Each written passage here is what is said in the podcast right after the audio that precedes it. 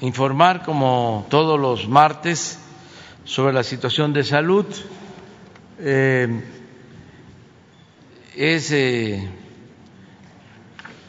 importante seguir eh, informando, orientando sobre la pandemia, que tengamos todos conocimiento y también sobre el abasto de medicamentos. Esto nos ha costado bastante, no es un asunto nada más de dinero, es que había un monopolio que acaparaba todas las eh, compras, ventas en el sector salud y lo enfrentamos y están molestos, pero eh, se acabó la corrupción. Habían diez distribuidoras que le vendían al gobierno alrededor de cien mil millones de pesos y tres concentraban la mitad, cincuenta mil millones de pesos al año, y ni siquiera eran farmacéuticas, pero tenían muchas influencias, muchos apoyos políticos y en los medios de información. Por eso toda la campaña en contra, lo que no veían antes, pues ahora lo están eh, advirtiendo el que faltan medicamentos en los hospitales.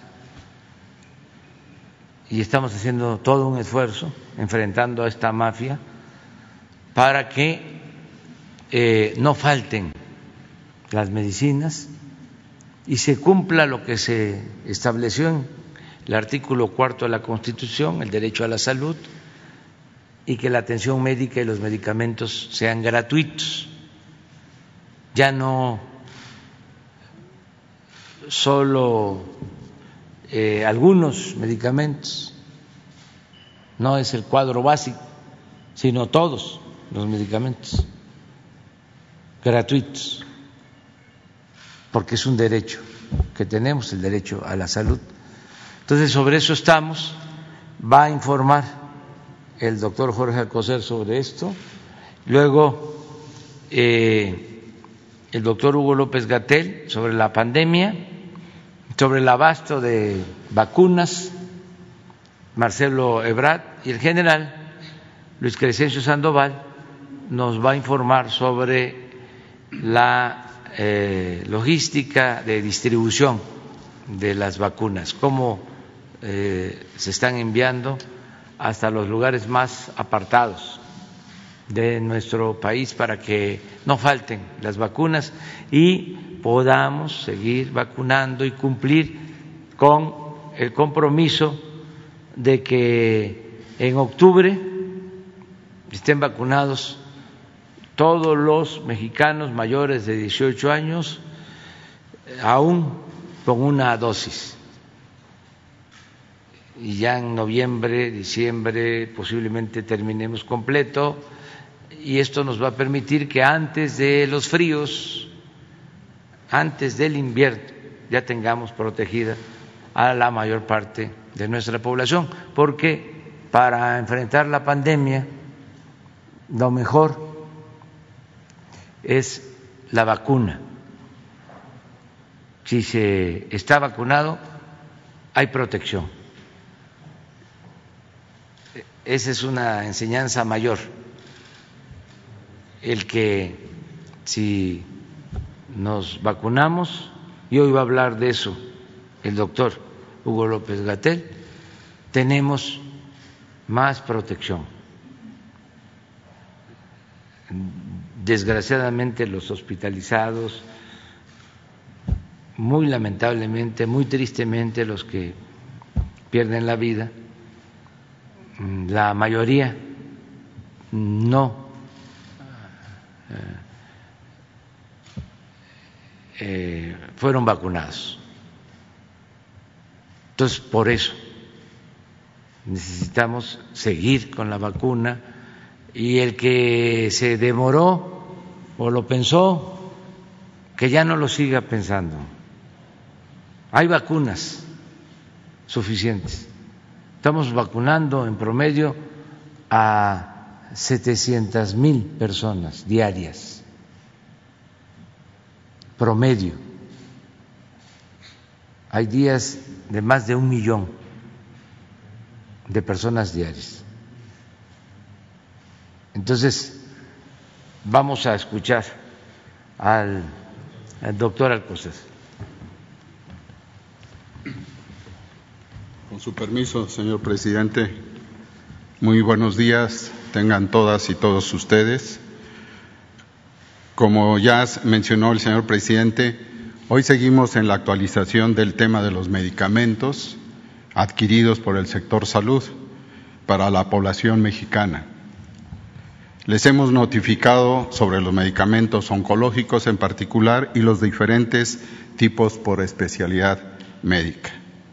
En la primera lámina, son tan amables, por favor, les recuerdo que la demanda del sector salud incluyó 1.840 claves y se han recibido hasta ayer 54.5 millones de piezas de esta compra. Y como ya se mencionó, no solo a unos cuantos proveedores, sino incluye a 335 proveedores que participaron.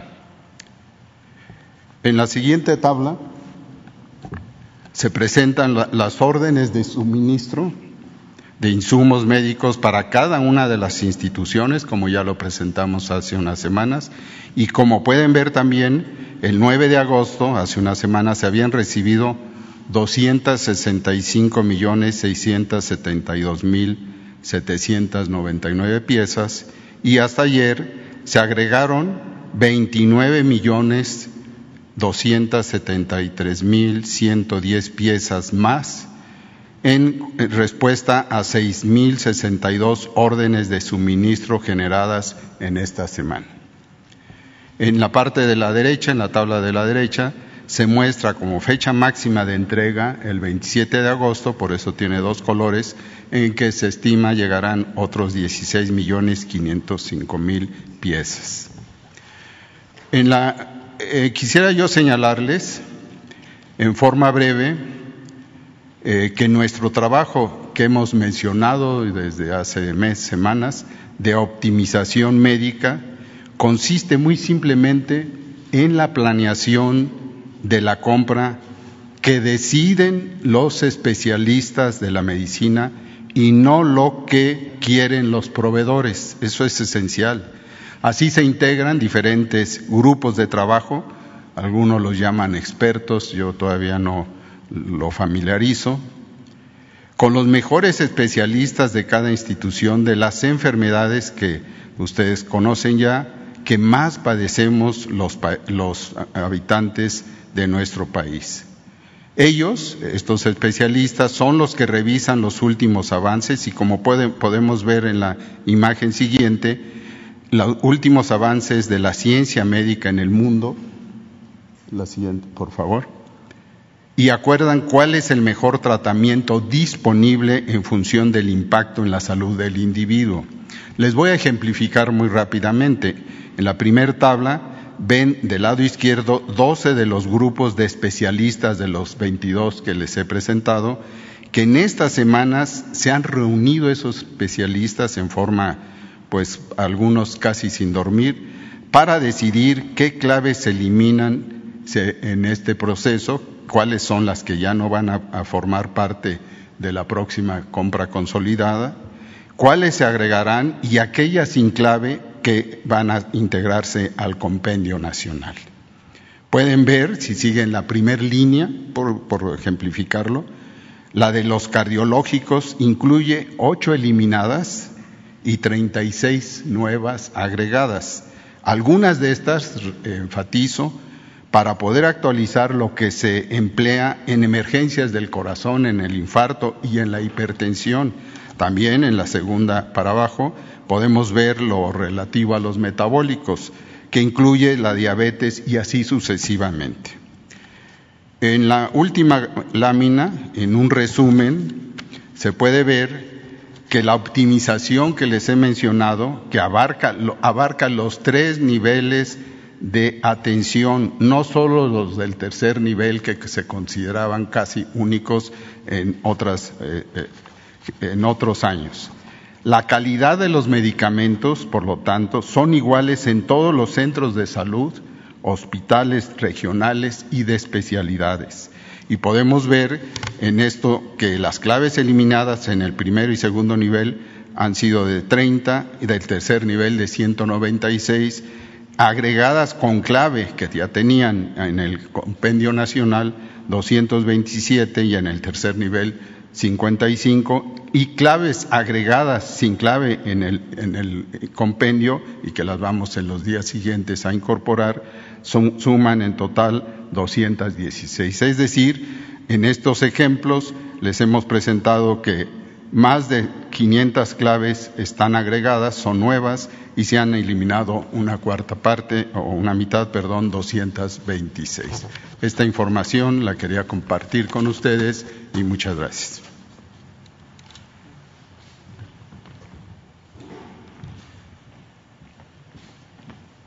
Con su permiso, presidente. Secretarios, muy buenos días. Muy buenos días tengan todas y todos ustedes. Vamos a compartir efectivamente información de cómo vamos avanzando con la vacunación, de los impactos positivos que ha tenido y, como hemos hecho en semanas recientes, hay múltiples elementos de información, múltiples indicadores que muestran esta reducción de la intensidad epidémica. Primero, en reducir la mortalidad, que fue el objetivo fundamental del plan de vacunación. Segundo, en reducir la hospitalización y las formas graves. Tercero, protegiendo a la población más vulnerable a tener estas complicaciones. Esto lo hemos ido mostrando en todas las semanas eh, recientes.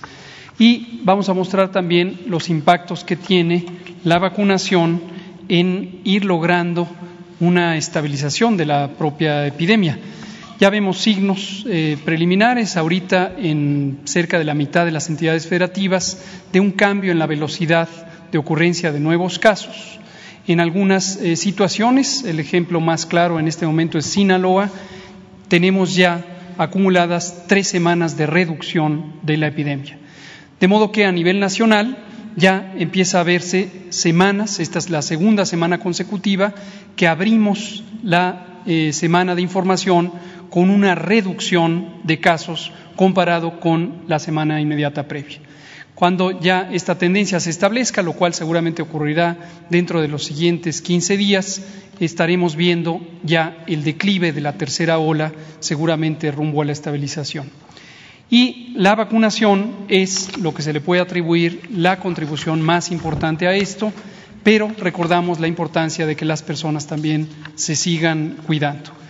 Respecto a reconversión hospitalaria, mantenemos el ritmo. En todo momento hemos tenido capacidades hospitalarias que van de un mínimo de 20% eh, de reserva hospitalaria y en algunos casos tenemos reservas hospitalarias superiores al 80%. Esto es decir, lo que ya se reconvirtió nos ha permitido mantener la capacidad de atender y donde ha habido incrementos hemos actuado oportunamente para expandir la capacidad hospitalaria. Tal es el caso de Colima, en donde fundamentalmente con las instituciones federales, el IMSS, el ISTE, hemos estado también con la colaboración de las Fuerzas Armadas, tanto Secretaría de Defensa como de Marina y con el financiamiento a través del INSABI, hemos logrado rescatar a la entidad federativa su capacidad de atender siempre por arriba de lo que se necesita vemos que tenemos la siguiente, por favor, la siguiente, ya de vacunación tenemos 525 mil dosis que aplicamos ayer. Generalmente tenemos este ciclo semanal, empezamos eh, la vacunación los lunes, eh, con cada eh, grupo de embarques. Llegamos generalmente al máximo de vacunación diaria los miércoles o los jueves, generalmente arriba del millón de dosis, como ya decía el presidente, con un promedio arriba de 750 mil dosis. Somos, de hecho, como lo mostraré, gracias a una compilación que amablemente me comparte el canciller Marcelo Ebrard, somos en este momento uno de los países de América Latina que tiene el mayor número promedio de inmunizaciones diarias. Superamos, por ejemplo, a Estados Unidos en este momento. Tenemos 78 millones de dosis que ya se han aplicado en forma acumulativa y esto equivale a haber vacunado en la siguiente a 54.9 millones de personas. Eh, más de la mitad de ellas tienen esquema completo y los esquemas recientes son de los grupos poblacionales más eh, jóvenes. Esto es 61% de la población adulta ya está vacunada, ya está protegida con al menos una dosis y seguimos en muy buen ritmo para lograr la meta planeada de que al final de octubre tengamos a toda la población adulta vacunada con al menos una dosis. Posteriormente, de acuerdo al calendario, de inmunización de cada tipo de vacuna, estaremos completando sus esquemas. Y en las siguientes dos imágenes vemos exactamente estas evidencias que eh, nos muestran la utilidad de la vacunación. Dos imágenes, una de hospitalización, que es esta, lo que vemos es lo que hemos venido diciendo, si tomamos todas las hospitalizaciones ocurridas desde el primero de enero de 2021 hasta la fecha, 93% ocurrió en personas no vacunadas. Es decir, solamente un pequeño número, que es 3%, tuvieron esquema completo y a pesar de ello fueron hospitalizadas. ¿Por qué razón? Porque tienen generalmente comorbilidades o distintas situaciones que les hacen no tener una eficacia tan alta de la vacuna. Pero en general la vacuna da resultados y previene las hospitalizaciones. Quienes tienen esquemas intermedios también tienen una protección ya desde la primera dosis. Como hemos comentado muchas veces, con la primera dosis se logra más del 80% del efecto posible de la vacuna y eso se refleja en que solo 4% de las personas hospitalizadas eran personas con una sola dosis. Pero la enorme mayoría, 93%, personas que no habían sido vacunadas. Y lo vemos lo mismo en las defunciones. Tenemos desde el primero de enero a la fecha que 95.5% de las defunciones, todas y cada una de ellas muy lamentables, ocurrieron en personas que no se habían vacunado.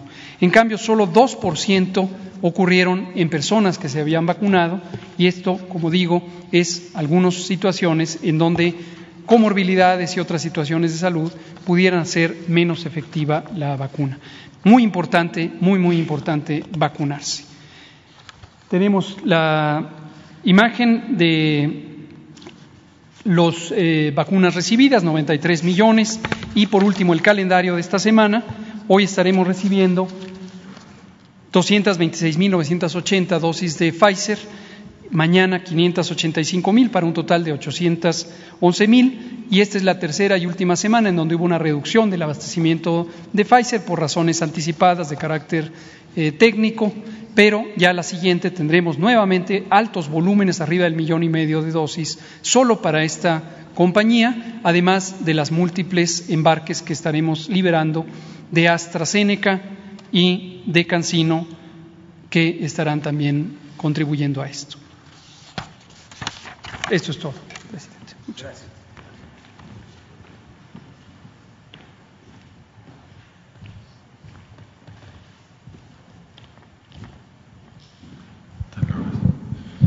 Muchas gracias, señor presidente. Con su permiso, señoras, señores, compañeras, compañeros. Bueno, brevemente dar el reporte. En primer lugar, mencionar, recordar que estamos a casi un año, pocos días, hace un año, de que se inició, el, se firmó, se llegó al acuerdo entre México y Argentina para la producción de la vacuna AstraZeneca. A un año se han entregado más de 18 millones de dosis envasadas en México al gobierno de México. Eh, se han destinado este número Esto más o menos equivale al total de la población del Estado de México o de entidades como Jalisco y Veracruz juntas, si lo queremos dimensionar. Eh, se ha donado un millón por parte de México, América Latina y el Caribe y se hizo un intercambio de 800 mil con Argentina que después vamos a recuperar. La siguiente, por favor. Eh, esto significa que el 24% de las vacunas que se han administrado en México se han envasado en, territorio nacional. Este porcentaje va a ir creciendo. Y eh, en verde está lo que hemos traído de fuera y en este color está lo que se está produciendo en nuestro país. Entonces ese 24% va a ir creciendo para...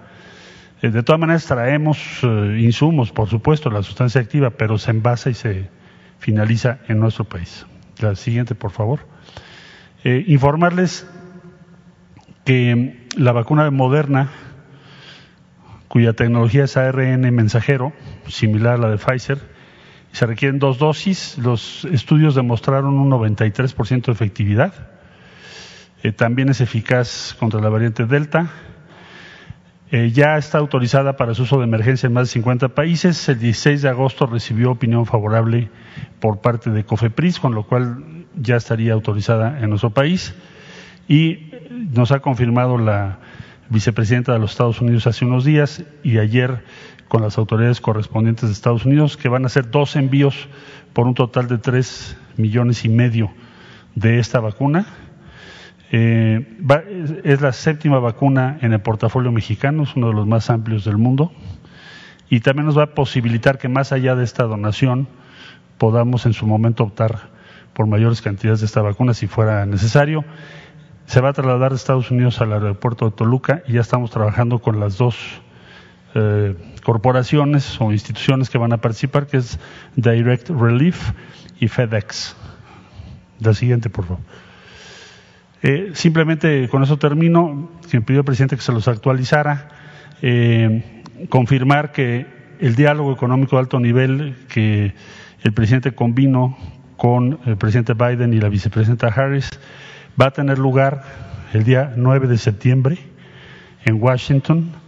Las eh, secretarías estamos participando, por supuesto, Hacienda y Crédito Público, Economía, Relaciones Exteriores y habrá otras instancias que se van a ir sumando. Y los principales temas de la agenda son relocalización de las cadenas de suministro hacia nuestro país, mecanismos de coordinación en situaciones de emergencia como la que estamos viviendo, por ejemplo, cómo aumentamos la producción de vacunas Pfizer o Moderna u otras, Novavax, otras, cooperación internacional para el desarrollo en el sur de México y Centroamérica, que es una alta prioridad para el presidente de México, y que podamos avanzar en la infraestructura fronteriza, sobre todo una vez que se dio a conocer el paquete de infraestructura de los Estados Unidos, que va a ser, como ustedes saben, sin precedentes en cuanto al volumen de recursos que van a destinar para esto.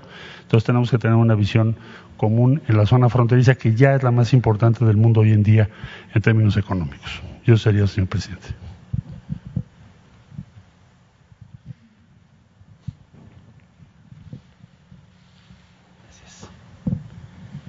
Con su permiso, señor presidente, vamos a dar los datos del informe de distribución de vacunas vacunas Pfizer y Sinovac, eh, se eh, reorganizaron, se notificaron en lo que es Birmex e Incan las vacunas para ser distribuidas por vía aérea y vía terrestre a los diferentes eh, estados. la cantidad es 5.740.810 vacunas que se distribuyeron el jueves 12 de agosto y el sábado 14 de agosto por vía aérea fue un total de 1.232.100 vacunas. Se organizaron eh, dos rutas aéreas con aeronaves de la Fuerza Aérea. La ruta número uno cubrió los estados de Jalisco, Aguascalientes, Durango, Chihuahua, Tamaulipas. La ruta número dos, Chiapas y Yucatán. Eh, el día sábado se organizaron dos rutas para cubrir cinco estados eh, la ruta número uno, Chihuahua y Sonora, la ruta número dos, Chiapas, Campeche y Yucatán. Eh, en vía terrestre fueron cuatro millones quinientos ocho mil setecientos diez vacunas.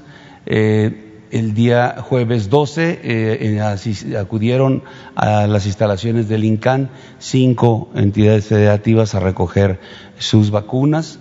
Fue Ciudad de México, Estado de México, Michoacán, Tlaxcala y Puebla. Y eh, el viernes eh, acudieron a Birmex siete estados, el, viernes 13, que fueron Ciudad de México, Estado de México, Hidalgo, Tlaxcala, Puebla, Morelos y Querétaro. Eh, también se organizaron el día viernes 13 eh, siete rutas saliendo de Birmex para abastecer a los estados de Michoacán, Jalisco y Colima en la ruta 1, en la 2 Guanajuato, Aguascalientes, Zacatecas, en la 3 Nayarit y Durango, en la 4 Sinaloa, en la 5 San Luis Potosí y Coahuila, en la 6 Veracruz, Oaxaca, Tabasco, y en la 7 Guerrero. A todas estas eh, eh, rutas que se hicieron se les dio seguridad por parte del Ejército Mexicano, de la Armada y de la Guardia Nacional. Adelante, por favor. El, el resumen de jueves, viernes y sábado se distribuyeron 5.740.810 vacunas, vía aérea 1.232.100 por vía terrestre, 4.508.710, como ya mencioné, distribución a 28 estados, eh, se eh, materializaron 46 movimientos con sus 46 escoltas eh, para hacer llegar a los diferentes centros de vacunación el material. se hicieron 11 vuelos con 18, 18 horas con 30 minutos de, vuelos de las aeronaves de la Fuerza Aérea. Eh, el total empleado, ah, quedó aquí encimada la, la, este, la lámina, pero son más de mil hombres eh, que se utilizaron para poder hacer llegar eh, las vacunas a todos los centros. Es todo, señor presidente.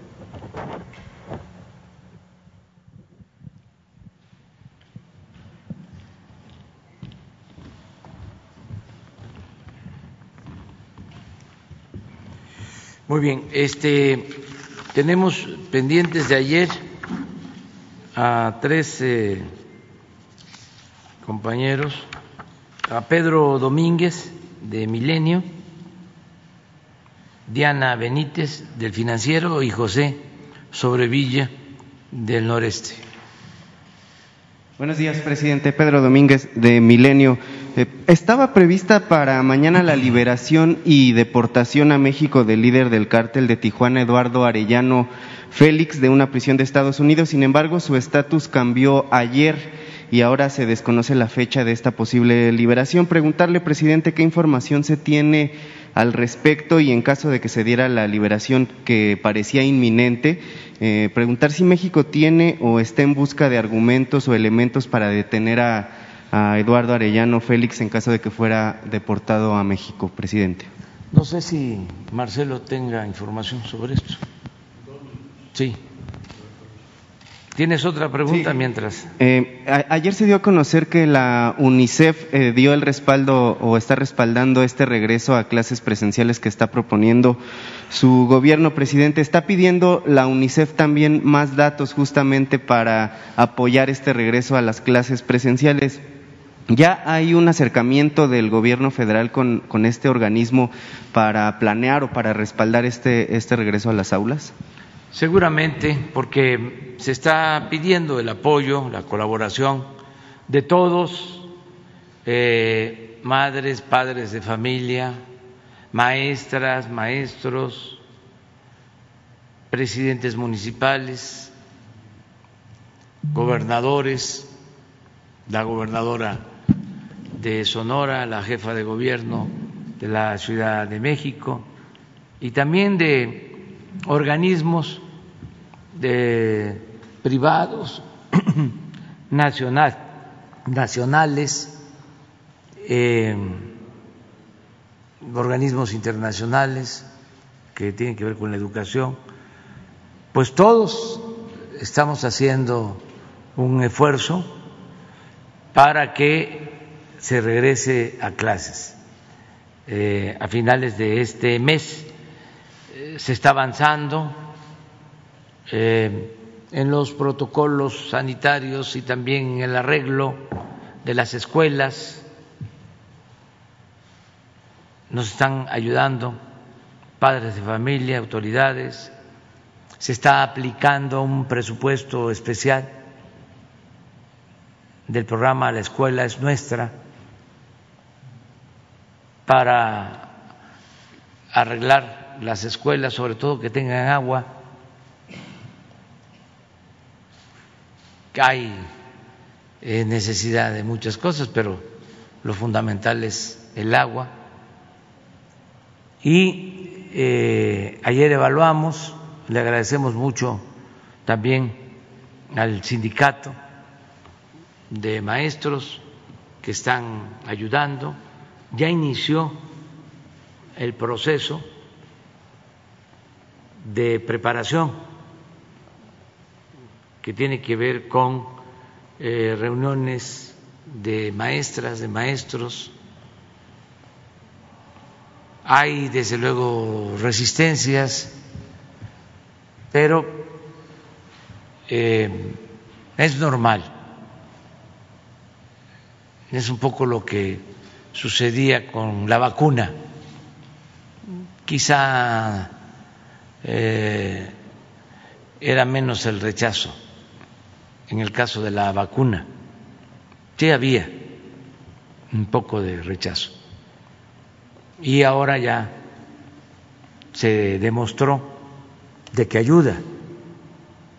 Hay también rechazo en el caso de la decisión de regresar a clases. En algunos casos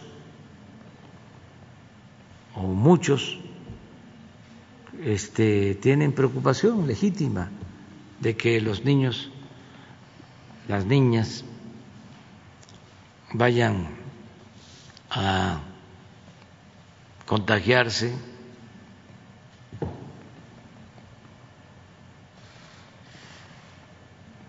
que puedan ser afectados, tener daños y eh, otros pues se dejan llevar, la verdad, por toda la campaña, que no es contra el regreso a clase, sino contra nosotros. Es político. Si decimos este es de día, no, es de noche. decimos, es de noche, no, es de día, hay que prender los faroles. Así están. Ayer estaba yo viendo una caricatura buenísima de los ciudadanos que interactúan en las benditas redes sociales. No creo que sea este caricatura, a ver si nos manda y le encuentra este Beatriz que me la mostró ayer. Sobre el regreso a clase es a un perrito que lo llevan a un centro comercial. Puede ser que te lo mande y este y da la idea de cómo los malquerientes están tratando de desacreditar el Reforma y el Universal y todos los medios que ya no reciben subvención. Pero eh, sí, la mayoría está ayudando y es algo bueno. Ojalá y Ili Ortiz y Junco, etcétera, etcétera, etcétera, cambien de parecer por sus hijos, por sus nietos, porque es muy importante el regreso a clase, la escuela las clases presenciales, el que se vuelvan a encontrar las niñas, los niños en las escuelas. Es una terapia importantísima, socializar experiencias, volver a ver a las amiguitas, los amiguitos, dejar el encierro, dejar de estar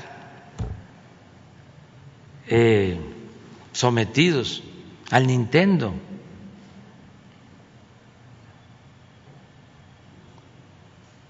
Porque sí afecta. Entonces, ya estamos preparándonos para el regreso a clases. También eh, que nadie se este, preocupe, es voluntario. No quieren llevar a los niños, a las niñas a la escuela, no se llevan y no hay ningún problema. Van a seguir habiendo este, clases por televisión, por internet, los medios públicos, sobre todo el Canal 11, eh, estaciones de radio, por internet, vamos a seguir como si fuesen clases eh, presenciales, pero no es lo mismo. Eso hay que tenerlo muy claro. ¿no? ¿Sí se va a compartir la información que está pidiendo la UNICEF, por ejemplo? Sí, lo que pidan. Este, la maestra Delfina seguramente va a informar sobre esto.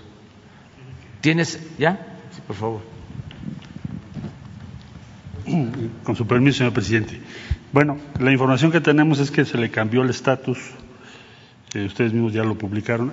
Ayer el jurídico nuestro nos notificó eso. Estados Unidos no tiene obligación de decirnos por qué, pero lo que asumimos o presumimos es que cambió la condición del testigo. Ya ha habido casos anteriores, es lo más probable, pero lo vamos a confirmar en el transcurso del día de hoy. Pero sí cambiaron el estatus. Quiere decir que no va a ser deportado hacia México el miércoles.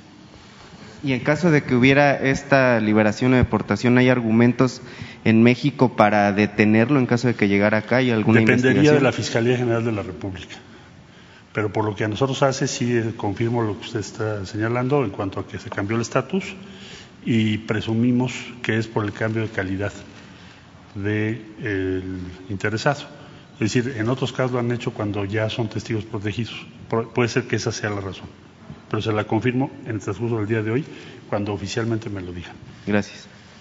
Nada más una precisión, las 3.5 millones de vacunas de Moderna que van a llegar, ¿forman parte de los 8.5 millones que ya se habían anunciado con anterioridad o son otras? Sí, y quiero aprovechar por eso, este, le agradezco mucho a Marcel que me haya permitido este, intervenir.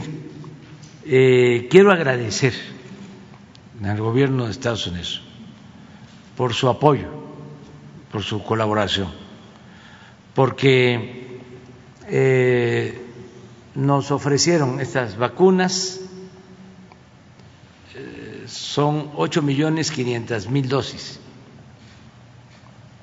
tres millones quinientas mil dosis de Moderna y cinco millones de AstraZeneca. Y son un donativo. Y esto es importante de sacarlo y expresar nuestro agradecimiento al presidente Biden. Llevamos una muy buena relación, no somos vecinos distantes, somos vecinos cercanos y hay solidaridad y cooperación para el desarrollo. Tenía que hacer este pronunciamiento de agradecimiento al gobierno de Estados Unidos sobre este donativo de 8 millones 500 mil dosis. No sé si ahora quieras agregar algo. ¿Sí? Ya, gracias. De acuerdo. No apareció. Sí. Es que a veces se está viendo, ¿no? En las redes y es difícil, ¿no? encontrarlo de, de nuevo. Pero sí, este, a lo mejor alguien nos ayuda a este encontrar.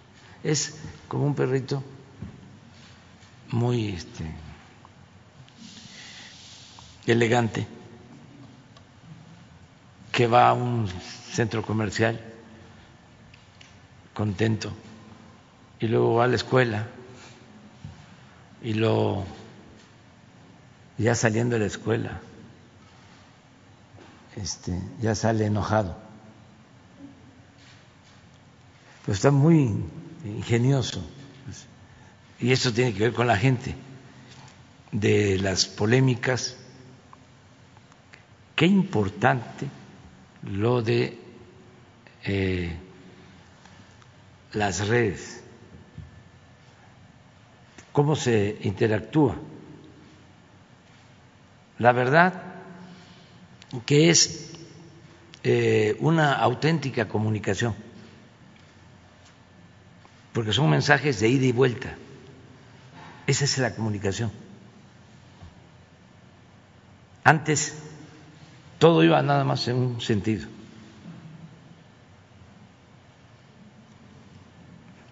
Se descargaban información y no había cómo replicar o interactuar. Entonces, este medio, este instrumento, ha ayudado muchísimo. Es un gran invento. Ayuda mucho en la toma de conciencia para tener una sociedad mejor, independientemente de que se invada de notas falsas, robots, eh, manipulación, insultos, pero el medio es extraordinario. Y poco a poco también la gente va aprendiendo a eh, hacer a un lado acribar lo que vale la pena, ¿no? Ni lo que no tiene valor, no hay argumentos, solo insultos. Pero sí es muy importante ojalá y se continúe el debate siempre, ¿no? en todos sentidos, que todos podamos ejercer nuestro derecho a disentir. Muy bien, entonces vamos con Diana. Buenos días, presidente, secretarios, subsecretarios. Siguiendo con el tema de regreso a clases presenciales, eh, como parte de estas resistencias que ya menciona, ayer la la CENTE eh, pues afirma que no hay condiciones para regresar de forma presencial en la tercera ola. Parte de lo que argumentan es que falta la vacunación de menores mayores de 12 años. Incluso iniciaron la aplicación de una encuesta entre padres de familia para ver si están de acuerdo con este regreso. Preguntarle si habrá diálogo del gobierno federal con la CENTE para hacer labor convencimiento de que se sumen. Y por otro lado, eh, también ha generado mucha polémica esta carta responsiva que estableció la CEP como parte del decálogo. ¿El gobierno estaría dispuesto a retirar la obligatoriedad de firmar esta carta? Bueno, este, mira, em, se dialoga con todos, con la CENTE, lo está haciendo la secretaria de Educación, se está abierto a escuchar a todos y, eh, repito, no es eh, obligatorio, es voluntario. Si hay maestros que no quieren este, eh, dar clases por que tienen preocupaciones, pues no, no hay problema. Nosotros sostenemos que si estamos a favor de la educación y si eh, nos importa la educación, debemos de demostrar con hechos, porque si no, todo el discurso se vuelve demagogia. Decir, nos importa la educación y más la educación pública, pero en los hechos buscamos excusas, pretextos para no impulsar la educación.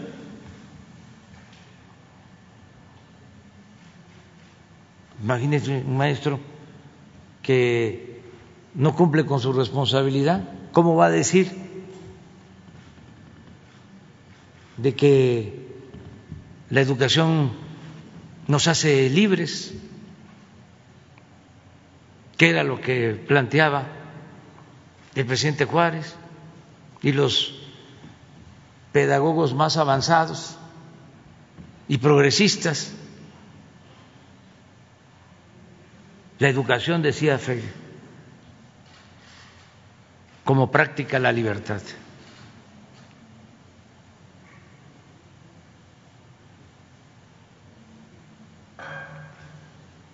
Entonces, que cada quien asuma su responsabilidad. Y acerca de la carta, pues también no es obligatoria.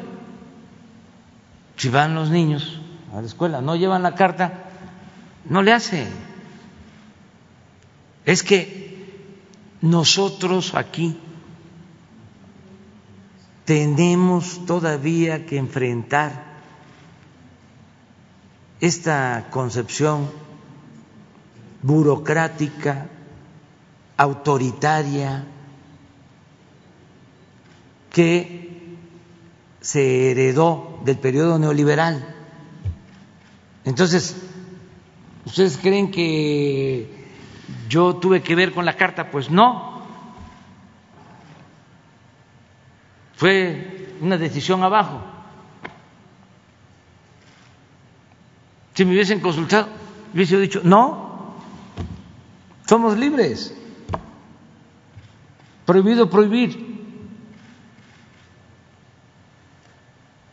Pero todavía tenemos que ir, que ir limpiando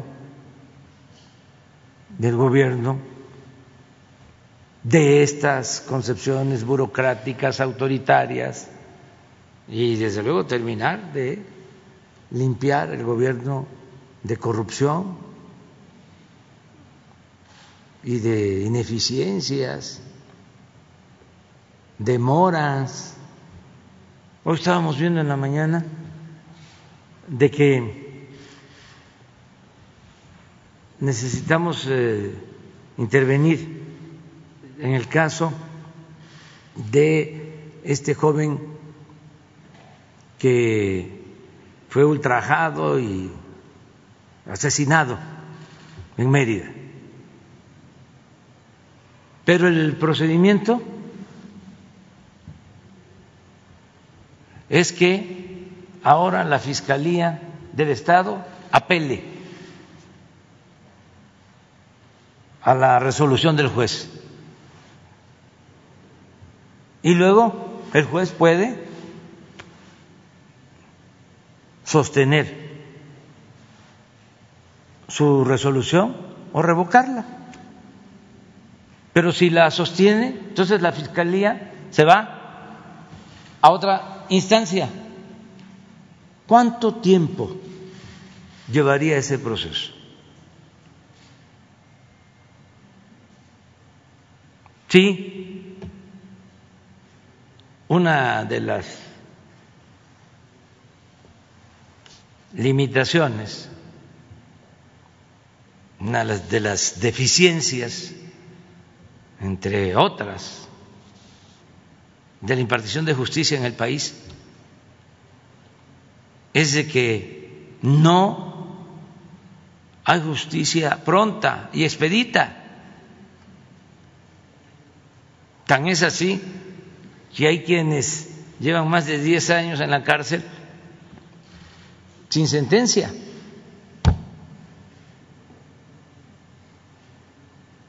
Entonces, hoy le planteamos a la secretaria de Gobernación que busque otras vías, que si este, no interviene la Comisión de Derechos Humanos, este, nosotros tenemos la obligación de intervenir y pedir a la Fiscalía General de la República que abra una investigación y se finquen responsabilidades a las autoridades, no solo a los policías, sino quienes están ahí protegiendo.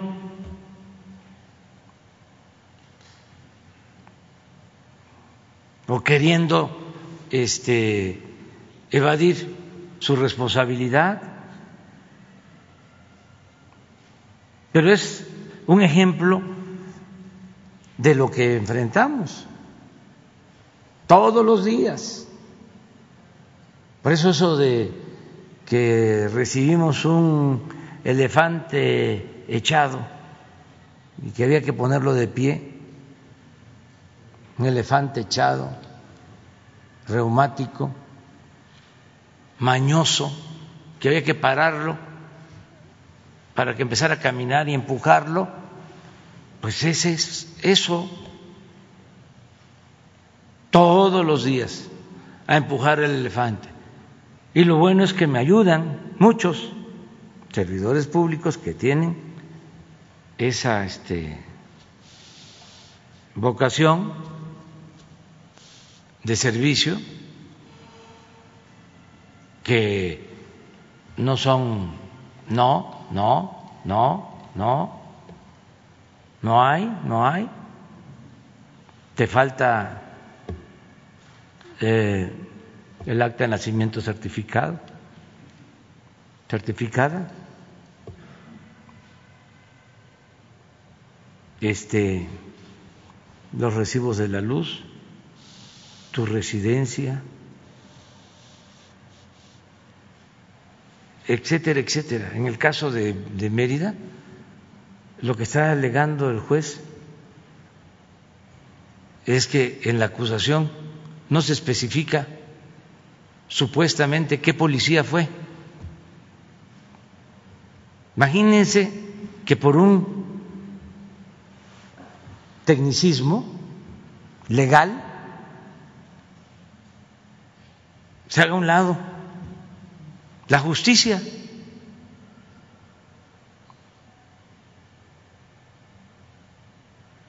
Entonces, sí eh, vamos a seguir eh, avanzando este, para que todo se simplifique.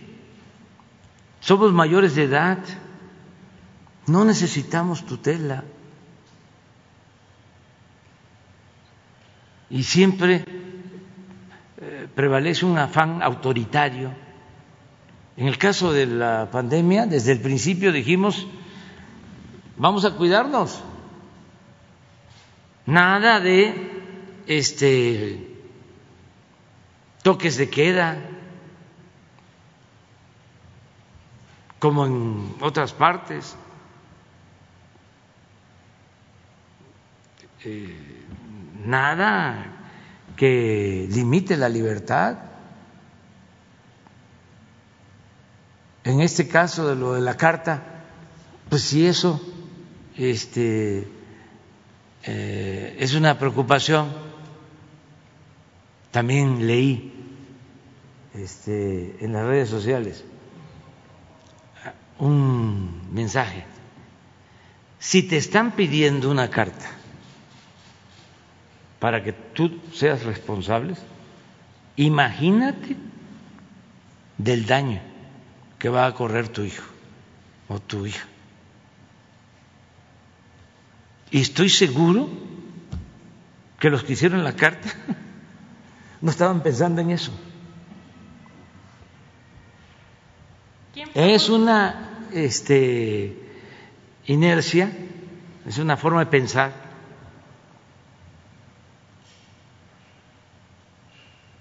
Por porque si nosotros supiéramos, aquí están los del sector salud, de que van a correr riesgo los niños, las niñas, pues sencillamente no se inicia el ciclo escolar o no es así. ¿Sí? ¿Para qué queremos la carta? Específicamente de quién fue la propuesta no sé, de esta carta. Pero este lo digo aquí porque siempre digo lo que pienso y porque todo esto va ayudando a eh, avanzar en la simplificación, en que se le tenga más confianza al ciudadano, en que no haya eh, tantos trámites, trabas, que hay ciudadanos que pueden eh, mentir que no actúan bien, que son malos ciudadanos. Sí, los hay, pero no son la mayoría. La mayoría de la gente es responsable y lo demostró con la pandemia. Se portó y se siguen portando muy bien. No hubiésemos podido. Te imagines si este cuando empezó la pandemia que estaba todo el sistema de salud por los suelos, porque así lo recibimos, en ruina. Si la gente no se guarda, cuando hicimos el llamado, le decimos, hay que cuidarnos y la sana distancia, y se nos vienen contagios, este, más allá de los que enfrentamos y no nos daba tiempo de eh, tener las camas y los ventiladores y los médicos, capacitarlos y enfermeras y convencerlos y comprometerlos. Afortunadamente se han portado de lo mejor Imagínense si los médicos hubiesen actuado, las enfermeras, de manera mezquina y hubiesen eh, eh, parado. yo no voy a trabajar porque no tengo las mascarillas, no tengo el equipo, este, necesito que me paguen más. Eh, no quiero correr riesgos, pues entonces no hubiésemos podido. Pero ¿qué sucedió? La gente nos ayudó. Eh, eh, se cuidó la gente, entonces aumentaron los contagios, pero cuando ya eh, se tenía más, afectación, ya teníamos las camas y no nos eh, rebasó la pandemia. No se quedó nadie sin una cama, sin atención, sin médico, sin medicamento, como ahora no se están quedando sin vacunas. Y eso la gente, con el apoyo de los ciudadanos. Entonces, que un burócrata, mujer o hombre, este, va desde una oficina a este, enviar un documento, a veces es hasta producto del ocio que no tienen que hacer. Están inventando cosas. No, hay que eh, liberarnos, todos. Entonces, a tu pregunta, no es obligatorio que lleven a los niños a la escuela, este, se van a cuidar a los niños y tenemos que correr riesgos en la vida, todos corremos riesgos. Imagínense si este, no salimos porque nos podemos este, enfermar, un mal aire este, nos afecta, nos da gripa, este, pulmonía, pues mejor no salimos. Ahí estamos, encerrados. No, no, vamos a salir. Vamos a salir y enfrentar la realidad y confiar en que nos va a ir bien, porque la suerte también juega en esto. Y finalmente, presidente, pues estamos ya casi a un mes del 15 de septiembre. ¿Cómo prevé el gobierno la ceremonia del grito? ¿Usted esperaría que esta vez sí sea con público, quizá de forma reducida, o qué planea? Lo estamos viendo. Nada más eh, decir que este eh, grito, esta ceremonia, mm, tiene una connotación muy especial porque eh, se están conmemorando 200 años de nuestra independencia y el 15 inicia, es el grito de independencia, es el comienzo de un proceso que nos llevó pues 11 años, desde 1810 hasta el 27 de septiembre de 1821. Entonces fue un proceso. Pero además, eh, la etapa inicial de la independencia es algo único en el mundo. Está muy difícil encontrar un dirigente con tanto amor al pueblo como Miguel Hidalgo. Y también como José María Morelos y Pavón. Esos dos curas rebeldes fueron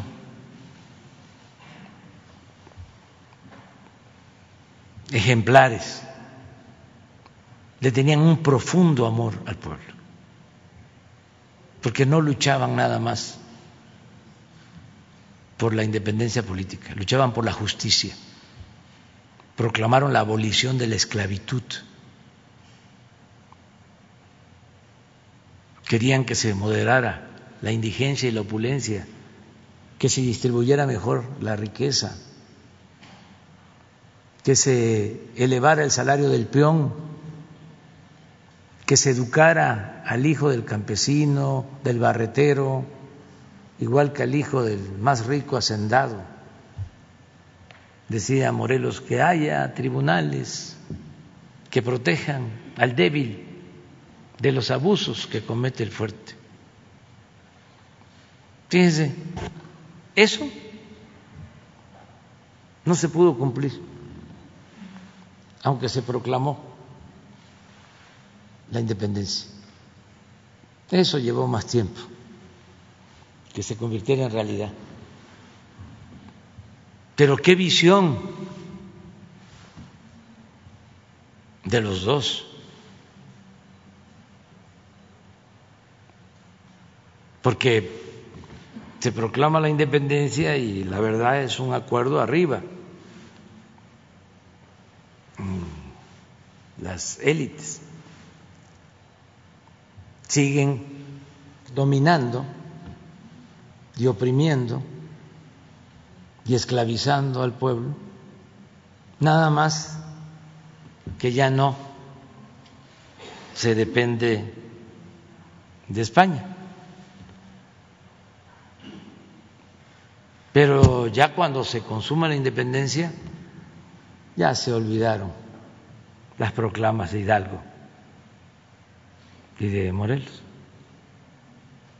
El que encabeza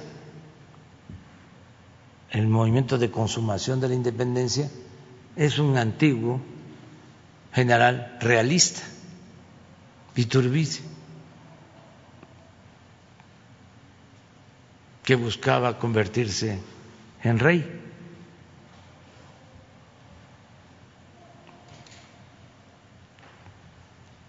Esa es nuestra historia.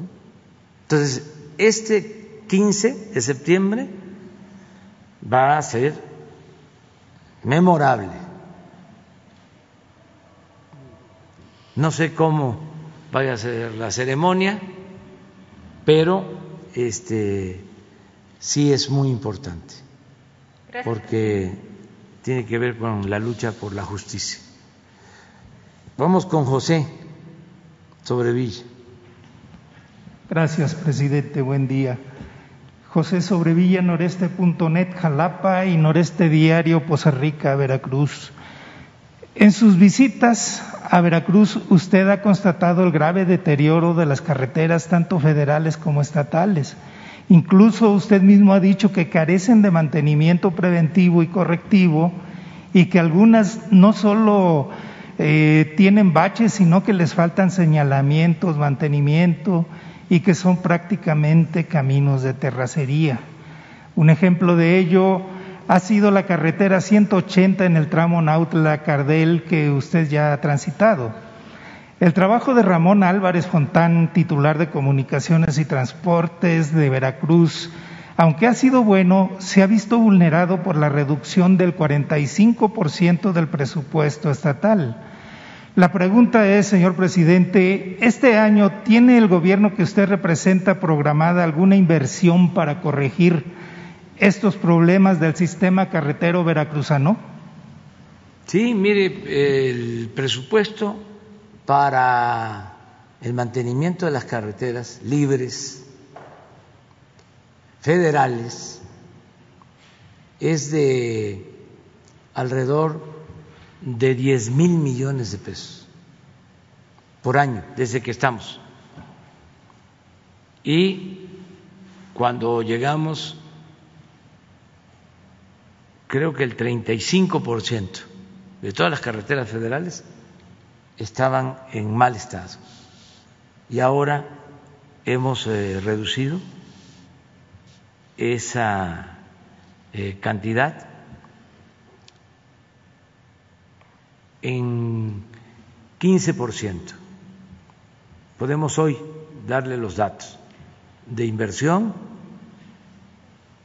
en el 19, en el 20, lo que se está ejerciendo este año para mantenimiento y lo que vamos a seguir ejerciendo para que se conserven en buen estado, en buen estado los caminos federales. Y en el caso de Cardel ya se resolvió el problema que impedía este, conectar toda la nueva autopista que llevaba ya algún tiempo y tengo entendido que ya están trabajando y pronto se va a tener desde cerca de Cardel hasta muy cerca de Tampico, ya una carretera este, moderna. De todas maneras, vamos a seguir dando eh, mantenimiento a las carreteras federales. Y te puedo también informar de cuánto tiene Veracruz para mantenimiento de carreteras, hoy mismo. Ok, se lo voy a agradecer, presidente. En 2013, para el mañana de Nuevo Laredo, usted me dijo que si fuera corrupto ya lo habrían hecho polvo. Hoy, después de tres años de gobierno, porque en aquel tiempo estaba integrando apenas los comités de Morena con César Yáñez, ¿qué valor le da a aquella declaración y lo diría de la misma manera? Sí, no puede uno transformar sin autoridad moral. Mi escudo mi ángel de la guarda. Es mi honestidad, es lo que estimo más importante en mi vida. Si fuese yo un ambicioso, vulgar, si lo único que me interesara fuese el dinero o el poder por el poder, ya me hubiesen destruido.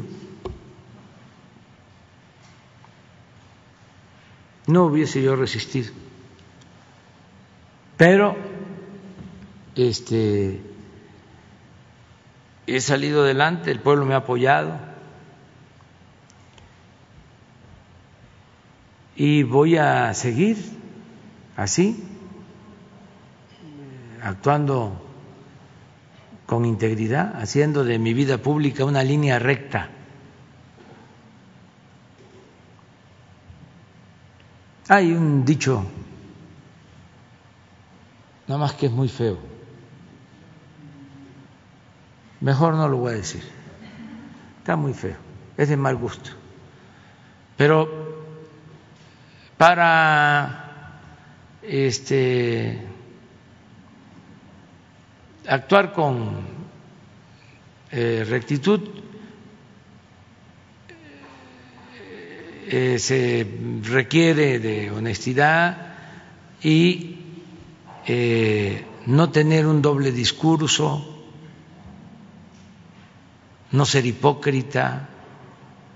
Es sencillo, no mentir, no robar, no traicionar. Y esto es lo que nos ayuda eh, mucho. Y esto también les enoja ¿eh? a los este, adversarios, incluso quienes fueron en un tiempo de izquierda y no resistieron y se corrompieron. Y esos me tienen un coraje.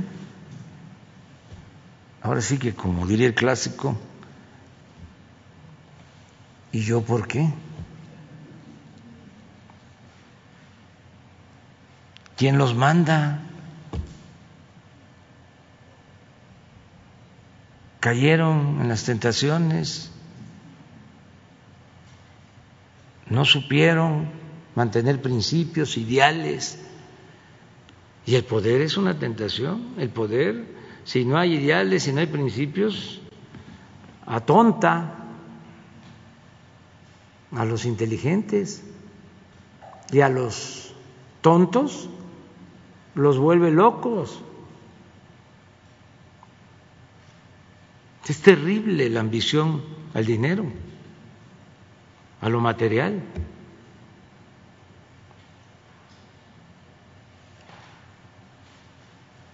es este una enfermedad.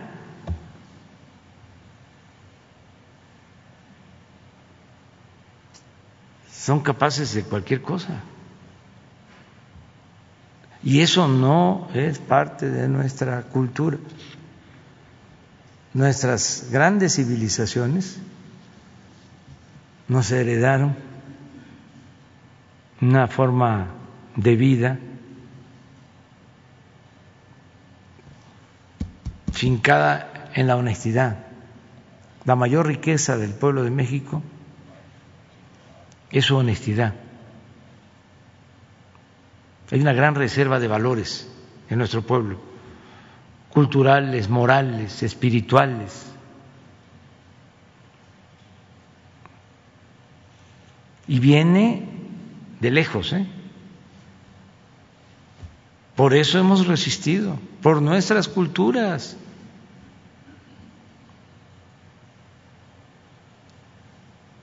Por nuestras culturas hemos resistido todos los males. Las más grandes tragedias, calamidades, siempre México sale adelante. Los pueblos con cultura pueden enfrentar una desgracia, una calamidad, una tragedia, incluso un acto de destrucción. Y se recuperan,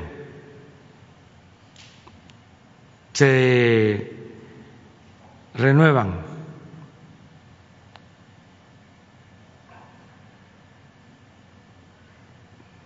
Pueden quedar países destruidos. Si hay cultura, hay una regeneración. Fíjense lo que sucedió con el caso de los japoneses, la destrucción con la guerra. La bomba atómica.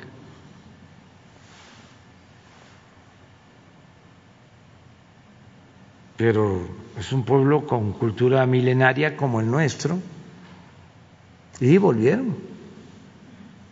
Hubo un renacimiento.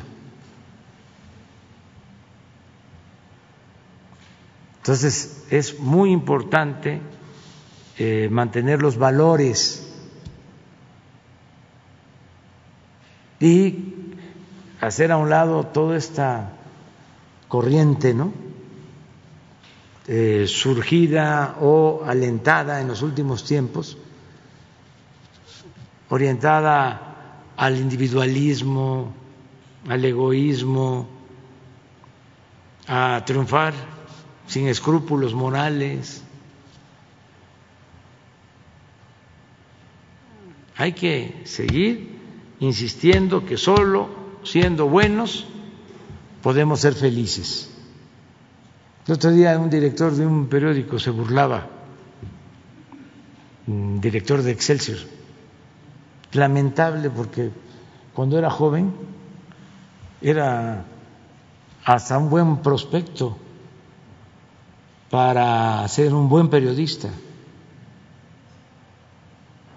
Estaba en Excelsior, digo en proceso, con don Julio.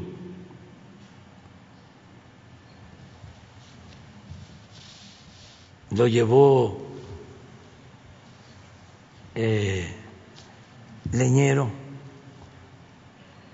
a entrevistar a Graham Greene, gran escritor inglés, de dos novelas que las recomiendo mucho, que tienen que ver allá con mi tierra y con mi agua. El poder en el trópico, el poder y la gloria, y Caminos sin ley, un escritor espléndido, Graham. Este, pero ahora lo leo este, con un mensaje en Twitter diciendo que el modelo que propongo es que comamos frijol y tortilla y que este usemos guaraches, burlándose. ¿Qué quiere entonces, pues? Que el modelo sea el lujo, la extravagancia, el derroche, la inmoralidad. Es muy interesante el tema, el debate sobre esto. En fin, terminamos con los tres, la compañera, luego Sara, luego tú. Mande. Gracias, buenos días. ¿Por qué no le dejamos? ¿Lo permites? Sí, claro, claro. Sí, claro. Nada más para.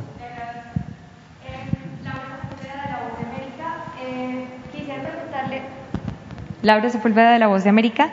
En materia internacional quisiera preguntarle si usted eh, planea intervenir de alguna forma en las conversaciones de diálogo entre Estados Unidos y Venezuela, siendo que en las últimas horas Nicolás Maduro dijo que tendría la intención si se removieran estas sanciones. Pues eso este, lo puede explicar muy bien Marcelo Ebrard este, sobre el papel nuestro en estas eh, conversaciones. Desde luego, nosotros estamos a favor del diálogo y de la solución pacífica de las controversias y nos gustaría que se llegara a acuerdos y que no se utilizara la fuerza por el bien del pueblo hermano de Venezuela.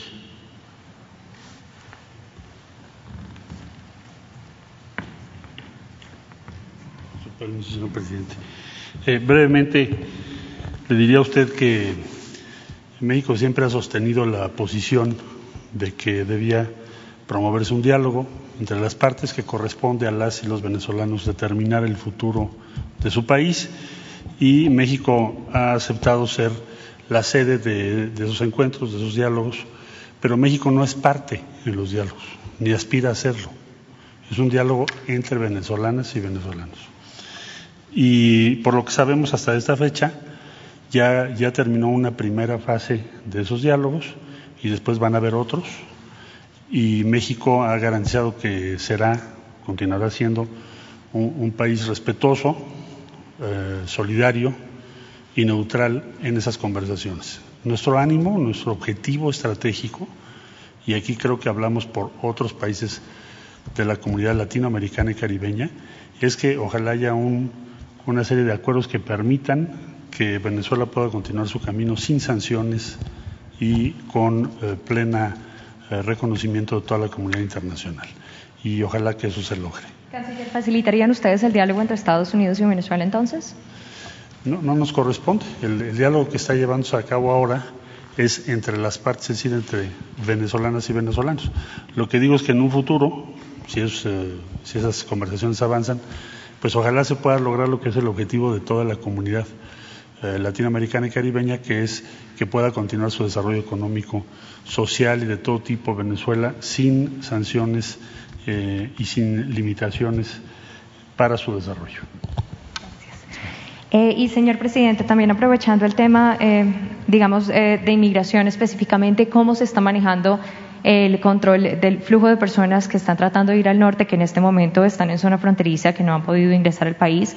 ¿Cómo se está avanzando en materia migratoria? Y también si tienen una fecha estimada para la apertura de la frontera. Gracias. Sí, este, acaba de hablar eh, Marcelo sobre eh, un diálogo estratégico con este propósito que va a llevarse a cabo en Washington. ¿Por qué no eh, explicas más sobre el tema? Creo que este, eso responde tu pregunta, lo que va a exponer el secretario. Sí, por su permiso, señor presidente, el eh, diálogo económico de alto nivel no se había llevado a cabo desde 2016. Se había suspendido. No lo encabezan los presidentes, nunca lo han encabezado los presidentes. Lo encabeza por parte de Estados Unidos la vicepresidenta y por parte de México en este caso los secretarios, la secretaria de Economía, secretario de Relaciones Exteriores. El secretario de Hacienda no va a poder asistir porque tiene que presentar el presupuesto, entonces seguramente tendremos al subsecretario de Hacienda y otras dependencias del Gobierno de México. Ahora, ¿cuáles son los objetivos primordiales para este diálogo? Uno de ellos tiene que ver con el desarrollo en el sur de México. Eh, ¿Cuál es el objetivo? Promover la inversión, promover el crecimiento económico y las oportunidades. ¿Qué es lo que ha sostenido el Gobierno de México en voz del señor presidente de la República, el licenciado López Obrador? Que solamente con una cooperación internacional para el desarrollo en el sur de México y en Centroamérica puede aspirarse a que quienes decidan migrar no lo hagan forzados por la pobreza, porque hoy en día el grueso de los flujos migratorios están generados por la pobreza. hay también inseguridad, pero sobre todo pobreza, falta de oportunidades y ahora se agudizó con la pandemia. Estamos viendo flujos migratorios, no, solo en el caso de México, sino de varios países de la región y en otras partes del mundo, grandes flujos migratorios que están siendo producidos por el impacto social y económico de la pandemia. Entonces, en síntesis, 9 de septiembre tendremos este diálogo. Pensamos muy oportuno porque Estados Unidos acaba de anunciar su paquete de inversiones sin precedentes. Estamos hablando de trillones de dólares. Eh, muy importante las prioridades que lleva México, se, las vuelvo a comentar, relocalización de cadenas de suministro, mecanismos de coordinación en situaciones de emergencia, cooperación internacional para el desarrollo en el sur de México y Centroamérica, y por último, la infraestructura fronteriza. Eh, preguntaba usted sobre la frontera también, cuándo se va a, regularizar. Bueno, lo que nos han comunicado las eh, autoridades norteamericanas, recientemente estuvo aquí el secretario Mallorcas, es que no van a poder hacerlo en el corto plazo como lo habíamos previsto los dos países. ¿Por qué? Porque hubo un incremento en los contagios que se derivan no solo de la variante Delta, sino otros eh, factores que ya explicó tanto el secretario como el subsecretario de Salud, y en Estados Unidos están en la misma circunstancia. Entonces, pero de que va a ocurrir que haya una regularización, una normalización de la situación, eso es indudable, pero sí tenemos que calcular cuando esté hacia la baja esa ola y no hacerlo en este momento, es lo que nos comentó el gobierno de Estados Unidos. A usted.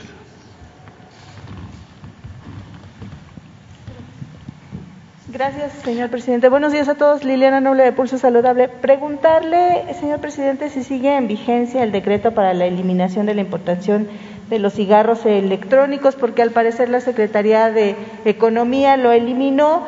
Conocer cuáles serían los riesgos eh, de que se puedan vender estos dispositivos que son cero eh, saludables para los ciudadanos. Esa sería mi primera pregunta. Pues es parte de lo que comentaba aquí con toda franqueza y transparencia. Este, al interior del gobierno hubieron este, discrepancias. La Secretaría de Salud sostuvo desde el principio que estos eh, aparatos, ¿cómo se les llama? Sistemas alternativos de consumo de nicotina. Sistema alternativo de consumo de nicotina. Este, pero se conocen como cigarrillos electrónicos o cigarros electrónicos. Bueno, Salud dijo, no, esto daña. Y hubieron otras opiniones. Entonces, me plantearon a mí este, la situación y dije no, porque afecta a la salud y no vamos a permitir nada que afecte a la salud. Sin embargo, pasó el tiempo y este expuesto de otra manera, yo firmo un decreto para permitir la importación no exactamente de estos cigarrillos, pero de algo parecido. Y entonces los de salud protestan, incluso aquí. No sé si fuiste tú o una compañera, me dijo, oiga, este, ¿qué está pasando? Y ofrecí revisarlo. Entonces, ¿qué hicimos? Pues ya se corrigió el error y se cancela la importación de estos aparatos, aun cuando no sean lo mismo, este, aunque se alegue de que no causan daño, nada, nada, nada, nada, nada que afecte la salud y además si ellos que son los responsables este, de esta materia nos recomiendan de que no se permita la importación, pues tenemos que hacerles caso. Y se corrigió. Eso también es importante, o sea, eh, no ser eh, eh, aferrado,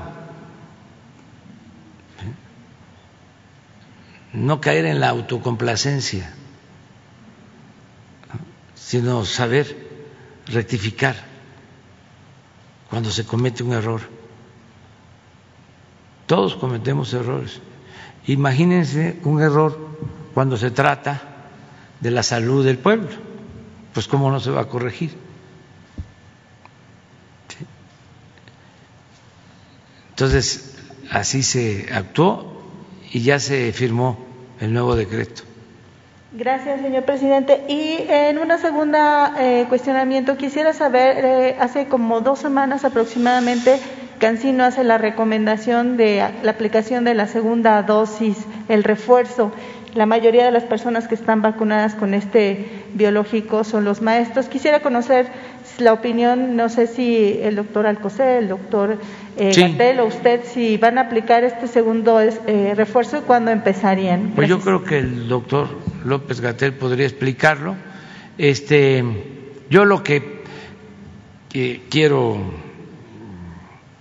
eh, introducir en la respuesta del doctor es de que, como es eh, natural, las farmacéuticas pues quieren este, que se consuman más vacunas.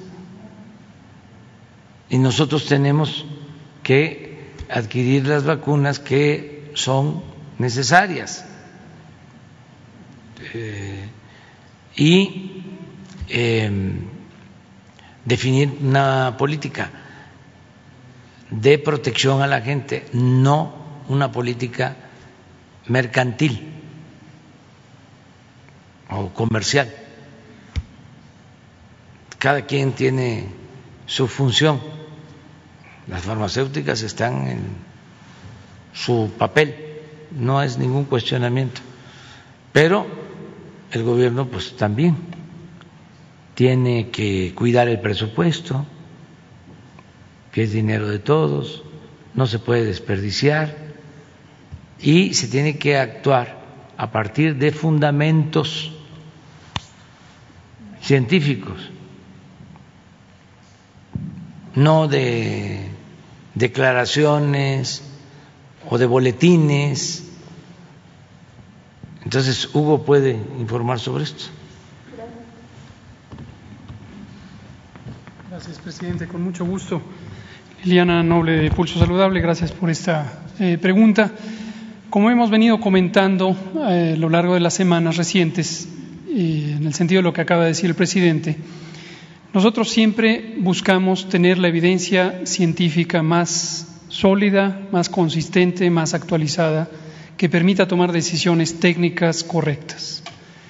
Y es muy importante visualizar que la evidencia científica va cambiando a lo largo del tiempo.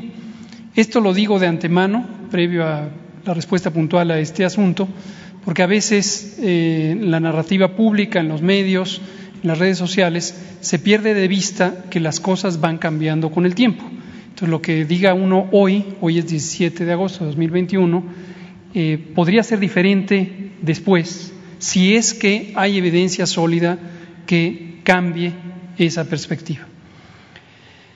Hoy no existe evidencia científica publicada, robusta, consistente, que demuestre que ninguna de las vacunas contra COVID, contra el virus SARS-CoV-2, pierde su capacidad protectora contra los desenlaces que interesa evitar, la muerte, la hospitalización, la enfermedad grave u otras complicaciones.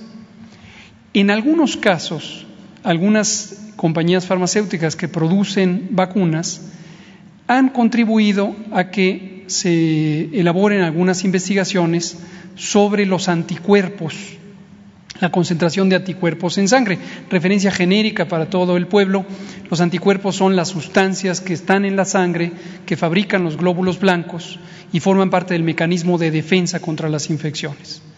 Sí se conoce que las eh, infecciones naturales y también las vacunas tienen como propósito fundamental provocar que el cuerpo reaccione ante las eh, sustancias que se ponen en las vacunas, que son distintas modalidades de la, que simulan la infección natural, no, no son capaces, por supuesto, de causar infección, pero estimulan al sistema de defensas.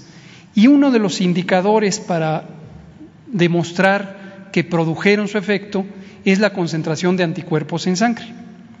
Ahora, tanto para las vacunas de cualquier tipo de vacuna como para las infecciones naturales, se conoce que ciertas semanas o meses después de la respuesta original, el sistema de defensas, el sistema inmune, pasa a un estado de relativa reposo, de estabilidad, de quietud, pero guarda memoria inmunológica.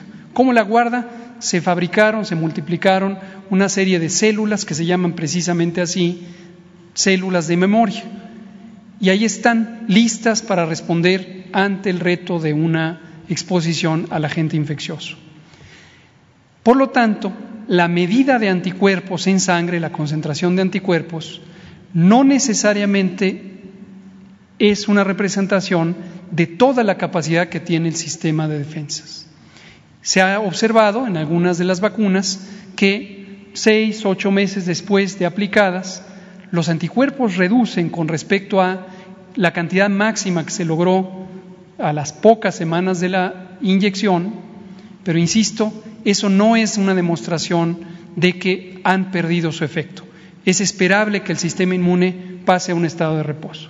Ahora termino diciendo sobre las decisiones específicas, como ya comentaba el presidente, hasta hoy, 17 de agosto de 2021, seguimos monitoreando y seguiremos monitoreando si apareciera evidencia científica clara, robusta, consistente, que mostrara que se redujera la potencia protectora de las vacunas, eso podría llevar a, a otra decisión. Pero hasta hoy eso no ha ocurrido. Y perdón, doctor, ¿cuál sería este elemento que les haría a ustedes definir que sería el momento de un refuerzo, bueno, no solo en México, sino en el resto del mundo. ¿Qué tendría que ocurrir? Así es, en, el resto del mundo se, monitoría, se monitoriza esto. Esto lo hace, por ejemplo, el Grupo Asesor Estratégico de Inmunizaciones de la Organización Mundial de la Salud, por cierto, presidido por un mexicano, el doctor Alejandro Cravioto, quien también participa en nuestro grupo técnico asesor, y las distintas comunidades científicas o los gobiernos van presentando evidencia sobre la capacidad protectora en los desenlaces importantes. el riesgo de muerte, el riesgo de hospitalización, el riesgo de enfermedad grave. Si esa evidencia fuera consistente, fuera clara, estuviera eh, robusta, podría hacer pensar que se requiriera una dosis de refuerzo, tercera para los esquemas de dos dosis, segunda para los esquemas de una dosis como la vacuna CanSino o la vacuna Johnson. Pero insisto, hasta este momento no hay ninguna evidencia ya compilada, ya depurada, que sea robusta, que convenza que se necesita esto. Y en cambio lo que sí vemos, y por eso lo hemos declarado aquí, es una gran cantidad de información que viene de las secciones de mercadotecnia de las casas farmacéuticas o de sus propios gerentes generales que hacen declaraciones que sugieren que se necesita eso como si fuera algo demostrado científicamente. Entonces, causan una reacción en las personas, muchos medios de comunicación en México y en otros países estimulan esta idea para inducir a que se crea que se necesita ya esta segunda dosis, por ejemplo, para la vacuna Cancino. En el caso de la vacuna Cancino, la propia representación comercial de la empresa en México, que es la responsable de haber solicitado y recibido la autorización de uso de emergencia a nombre de Cancino, indicó que presentaría un expediente técnico para solicitar un cambio en el registro sanitario sobre la segunda dosis. Hasta este momento no ha presentado ese expediente técnico y entonces, por lo tanto, no hay ni siquiera elementos de juicio en ese sentido. Y en cambio, los aspectos de publicidad de la casa comercial eh, han promocionado que se necesita una segunda dosis. Entonces ahí vemos ese contraste de discursos y por lo tanto, como población, hay que tener cautela, hay que tener cuidado y buscar las fuentes confiables, las fuentes originales. Y finalmente, ¿qué tendrían ustedes que tomar en cuenta para, no sé si la Organización Mundial de la Salud tuviera que decidir que los pequeños de 12 a 18 ya tendrían que vacunarse y ustedes eh, reforzarían esta idea y entonces iniciaría la vacunación en, todo el mundo? Es semejante, gracias por mencionarlo, lo habíamos comentado hace unos pocos eh, semanas, y, pero es el mismo fenómeno. ¿Se necesita o no vacunación en menores de edad? Es una pregunta científica completamente válida, completamente necesaria, que nosotros mismos, como responsables de la salud en México, nos hacemos frecuentemente y estamos monitoreando la evidencia científica. Vacunar a los menores de edad fundamentalmente se ampararía en dos propósitos. Uno, si fuera una población que tiene un riesgo de desenlaces desafortunados, mortalidad, enfermedad grave, enfermedad complicada, alto, un riesgo alto, podría ser que se necesitara protegerlos con unas vacunas, todas ellas, que tienen como utilidad fundamental reducir ese riesgo. Muy afortunadamente, como lo hemos venido mostrando aquí desde hace varias semanas, el segmento poblacional de menores de 18 años no tiene riesgos altos de complicarse. Se puede contagiar, no hay duda alguna, puede haber casos también de enfermedad en ese segmento de la población, pero es de una magnitud sumamente limitado. Un dato concreto de hoy, al corte de hoy, menos de 1.6% de las personas que hoy están hospitalizadas por COVID en México, lo mismo aplica para el caso específico de la Ciudad de México, que hoy algún periódico sacaba en primera plana información sobre esto, menos del 1.6% son menores de 18 años. ¿Por qué razón? Porque en ese segmento de la población, y eso lo identificamos desde el inicio de la epidemia, afortunadamente no se presentan casos graves con una magnitud como se presentan en las personas adultas intermedias o adultas mayores. Y la segunda potencial utilidad de vacunar a menores de 18 años es la idea de que se eviten contagios a partir de estas personas, de las adolescentes y niños. Pero las vacunas, todas ellas, todas las que existen, no han demostrado tener una capacidad sustantiva para reducir el riesgo de contagio. Es decir, la persona vacunada puede seguir contagiando, tiene menor riesgo de enfermar, menor riesgo de hospitalizarse, menor riesgo de morir, pero puede infectarse y puede transmitir a pesar de que tenga la vacuna. Entonces, esto en el contexto de la reapertura de las escuelas también se ha querido utilizar como un argumento de que solo si se vacuna a menores de edad se pueden abrir las escuelas. No tiene sentido esto, sentido científico, porque las vacunas, todas las existentes, no reducen la posibilidad de transmisión. Entonces, en este momento ese es el estado que guarda la evidencia científica. E insistimos, si apareciera un elemento científico sólido, convincente en sentido distinto, posiblemente consideraríamos un sentido distinto. Gracias.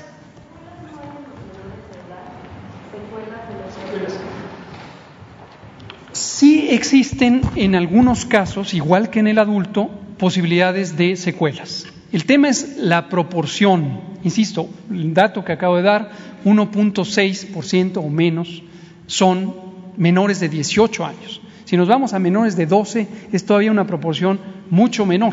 Les pongo un ejemplo ilustrativo. En este momento, en Centro Médico Nacional Siglo XXI del Seguro Social, en el Hospital de Pediatría hay cuatro niños, eh, perdón, hay cuatro camas disponibles, hay dos niños hospitalizados. ¿Por qué están hospitalizados? Aunque tienen COVID, no es por el COVID. Son dos niños con leucemia, un hombre y una mujer, con leucemia, una enfermedad que debilita el sistema inmune y su tratamiento afecta múltiples órganos. Y resultaron positivos a COVID. Y por eso están hospitalizados por la leucemia, pero además uno de ellos prolongó su hospitalización por el hecho de que resultó positivo a COVID. Entonces, este es el perfil de lo que vemos como secuelas, como complicaciones en los niños. En el adulto también ocurría ese fenómeno, pero hay muchos otros, la mayoría, que no tienen la necesidad de una enfermedad tan grave que justifique la hospitalización, pues el propio COVID. Pero en los niños son estas enfermedades, estas comorbilidades, las que hacen que puedan tener algunos de ellos secuelas. Y hemos pensado que en su momento las protecciones específicas deben destinarse a estas condiciones de salud que agravan la condición, la probabilidad de daño, independientemente de la edad, pero también incluidos los menores. Gracias. Sara y No encontraron. Ah. A ver, a ver si ese es. ¿Eh? No. Bueno, eso sí. Esa ya la vi. Ya la tengo, como se decía con las figuritas.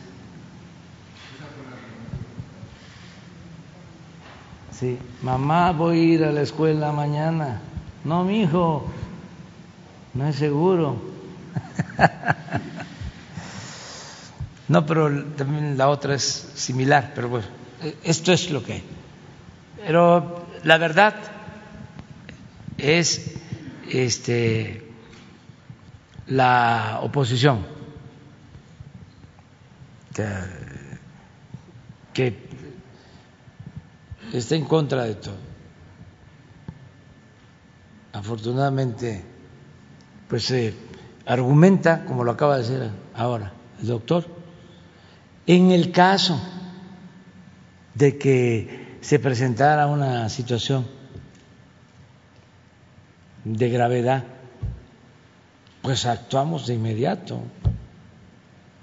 Si científicamente se demuestra que es necesaria y de utilidad la vacuna para niños, vamos a la vacuna.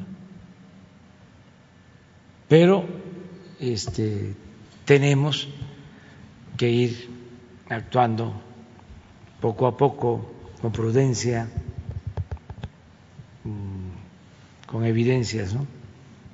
Adelante, Sara. Gracias, presidente. Buenos días. Eh, sobre este regreso a clases, para seguir con este tema, eh, preguntarle al doctor Gatel si nos podría decir qué porcentaje de los niños que se contagian de COVID eh, recaen en enfermedad grave. Ya habían mencionado hace unos días, pero si en este contexto del regreso a clases, pues con mayor información no sería conveniente tratar de, pues de explicar a los padres qué es lo que ocurre, ¿no? Para esta preocupación. Y también se ha hablado de que hay un alto porcentaje de obesidad infantil. Sí, en este caso se recomendaría a los padres de aquellos niños con obesidad o con otro tipo de enfermedad que ellos sí se quedaran en casa o si asistieran a la escuela. ¿Cuál sería la recomendación? A ver, yo soy partidario de que todos este, asistan, todos los que puedan y quieran. este, no podemos caer en esa discriminación. Se tiene que orientar y se tiene que concientizar, pero no prohibir, y menos a los niños, que por eh, obesidad o por cualquier otra causa, si ellos están bien, este, asistan a la escuela, pero en fin. Me, refiero por el tema de que pudieran eh, tener una, presentar una enfermedad más grave de COVID, pues. Con mucho gusto. Con mucho gusto, muchas gracias por la pregunta. Eh, ya hemos comentado el dato, lo comentamos de hecho a lo largo de las más de 140 conferencias vespertinas en varias ocasiones. Por cierto, relativo a UNICEF, que hace rato preguntaban, mantenemos una relación muy estrecha con UNICEF, precisamente UNICEF. El representante en México, Christian Schuchs, nos acompañó en varias ocasiones, lo recordarán seguramente, en las conferencias vespertinas sobre COVID, precisamente porque el tema de niñez fue en todo momento un asunto de gran importancia, como lo es, y lo monitoreamos. Desde tempranas fechas en la epidemia, pero lo hemos podido constatar que se mantiene esa situación, sabemos que la minoría de los casos son menores de 18 años y del grupo de casos de personas enfermas de esa edad, que es menos del 10-12%, solamente 0.004%, 0.004% tienen alguna eh, condición de gravedad, es decir, el requerimiento de ser hospitalizados. Y eso nos ha dejado desde el inicio de la epidemia, no solo a México, sino a todos los países del mundo, eh, con una relativa tranquilidad. Por supuesto, es obvio, no basta, no sobra decirlo porque a veces también hay una distorsión de la narrativa. Cada niño que se enferme, igual que cada adulto que se enferme, pues es desafortunado. la discusión no es sobre casos individuales, cada caso es desafortunado, no se diga cada persona hospitalizada o cada muerte. Pero a nivel poblacional, el riesgo, la probabilidad de que un niño en este momento tenga COVID es muy baja y la probabilidad de que un niño con COVID termine hospitalizado es muy, muy baja y afortunadamente la probabilidad de que un niño con COVID hospitalizado pierda la vida es muy, muy, muy baja. En México efectivamente tenemos una epidemia desde hace muchos años de obesidad infantil y juvenil. Somos, de hecho, tristemente, indignantemente, el primer país con la más alta prevalencia de obesidad juvenil e infantil, cerca del 30%, de la tercera parte, 33%. Y la razón, aprovecho para decirla, aunque ya todos espero la conocemos, es la alimentación a base de productos industrializados, procesados y ultraprocesados, como las bebidas azucaradas que han envenenado a la población mexicana desde los años 80, también los adultos. Pero afortunadamente las personas eh, menores de edad que tienen sobrepeso u obesidad no tienen una diferencia de riesgo tan grande como si lo tienen las personas adultas con obesidad y sobrepeso.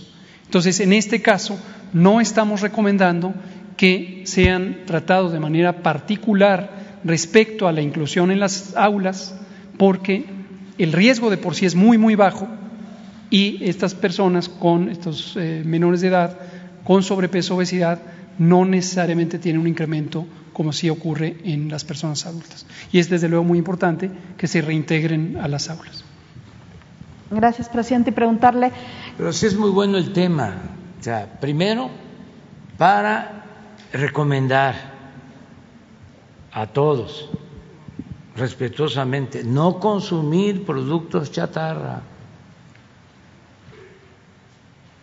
con exceso de azúcares, de grasas. Ya sabemos a lo que nos referimos a los jóvenes, a los adolescentes, que vean lo que hizo este futbolista Cristian Cristiano Ronaldo. Vamos a verlo, ¿no? A ver, todos los jóvenes que les gusta el fútbol y que tienen a Cristiano y a Messi como los mejores. Aunque no hay que olvidar nunca este, a Maradona. ¿eh? Pero miren, se sienta y le pusieron ahí unos refrescos. Y vámonos, vámonos. Eso, agua. Ya. Eso es lo que se tiene que hacer y los papás, todos tenemos que ayudar mucho. Y lo otro es el ejercicio, el ejercicio, comer sano, eh, no eh, beber eh, refrescos industrializados o con exceso de azúcares. Es todavía notorio que en zonas muy pobres de México, los altos de Chiapas, lo bueno es que no hay cervecerías, porque todavía hay la cervecería, las cantinas, pues es parte de la tradición, de la historia, aunque este no le gusta a Naya que dice que no deben de tomar caguamas. Este, pero todavía hay. Y nada con exceso, todo con moderación. Bueno, en Chiapas no son cervecerías, son refresquerías. Imaginen cómo son las cantinas, las cervecerías, ¿no? Unas mesas y ahí sirven las este caguamas y las cervezas. Bueno, en Chiapas, en los altos, eh, son mesas para tomar refrescos. Y el consumo es altísimo.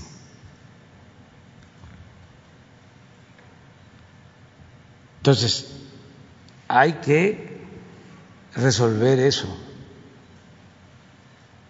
Hasta en todos lados hay bebidas tradicionales. En el caso de Chiapas, el pozol,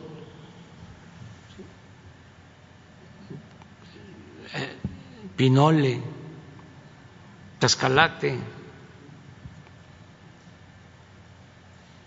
este, bebidas muy sanas, nutritivas, que son muy energéticas.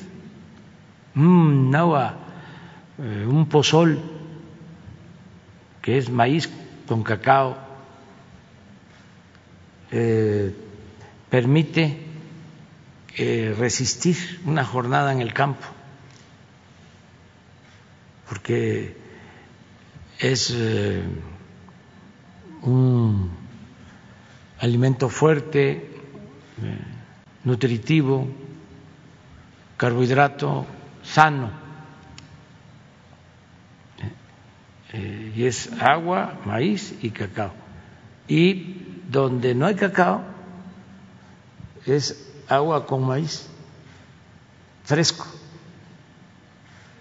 este, con masa, se, se bate una jícara. Y así en la costa de Guerrero el chilate, que es cacao con arroz, riquísimo, y así muchas otras bebidas en todos lados, las frutas, muchas este, frutas en México. Entonces, cuidar la alimentación eh, y el ejercicio.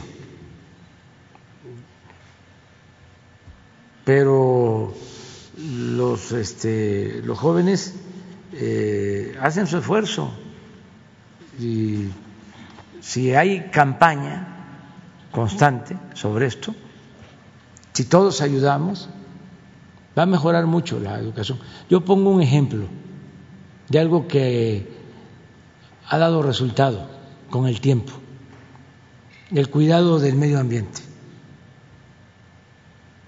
Nuestras generaciones este, no eh, éramos eh, dados a cuidar la naturaleza, no nos habían formado así. Por ejemplo, en los pueblos teníamos nuestro, le llamamos tirador o resortera para todo, para eh, el toloque, la iguana o el pajarito. Eh, ¿Qué se comía? en Semana Santa, en el trópico, todo tipo de quelonios, pochitoque, una tortuguita así. Solo no se comía una más grande que se llama mojina, porque esa lloraba, llora. Pero luego hay una más grande, icotea, que también. La tortuga no solo caguama, sino la tortura de agua dulce. Luego otro, quelonio, que parece de la prehistoria, que se llama guau, y otro todavía, así, este, más antiguo, chiquihuao, todo eso se comía en Semana Santa. No se podía comer carne, pero sí tortuga en sangre, tortuga en verde. Ya eso, como el comer la caguama o escuchar en Tepito toda esa mentira, todo ese mito de que eh, huevos de caguama, joven, para que no le tiren de la cama, pensando que este es sinónimo de virilidad, que todo eso es falso completamente. Bueno, pues ya no, ya no. Eso correspondió a nuestra generación. Ahora nuestros hijos, no. Entonces, es lo mismo en la alimentación. Tengo fe de que van a ir cambiando hábitos y que cada vez nos vamos a cuidar más, a cuidar nuestro organismo. Son procesos. Y eso lo hablábamos ayer. Este es fundamental para la atención a las enfermedades, es medicina preventiva. Estas enfermedades de ahora no se padecían de la misma eh, forma o tan intensamente hace 30 años. Mm, diabetes, eh, hipertensión, la misma obesidad, los cánceres, eh, las este, enfermedades que tienen que ver con el riñón. Este, no, ¿cuáles eran las enfermedades predominantes? Incluso las causas de muerte, las enfermedades este, estomacales, eh, también las respiratorias, todas las relacionadas con la pobreza, la tuberculosis producida por hambre. Entonces, este, ahora son estas nuevas enfermedades y en muchos casos no se puede culpar eh, del todo, pero son los hábitos o los malos hábitos eh, alimenticios. Por eso sí estamos pendientes y vamos a cuidar. Una de las cosas que podemos hacer todos los papás es que este, recomendarle a los niños o que en la lonchera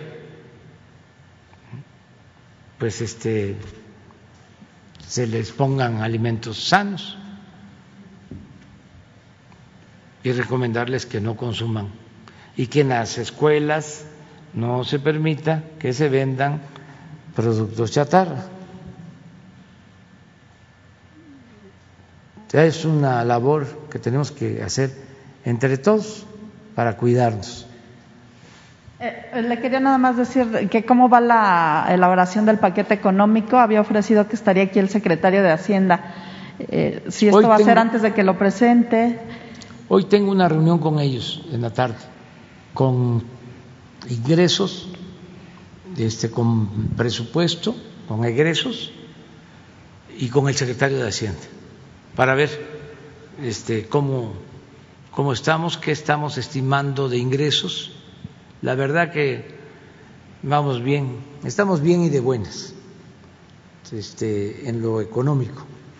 Eh, está creciendo la economía, ya tenemos los datos sobre inversión extranjera del semestre, que se incrementó con relación al mismo periodo del año pasado, y estamos este, en inversión extranjera eh, por encima de lo que se ha eh, captado de inversión extranjera en muchos años.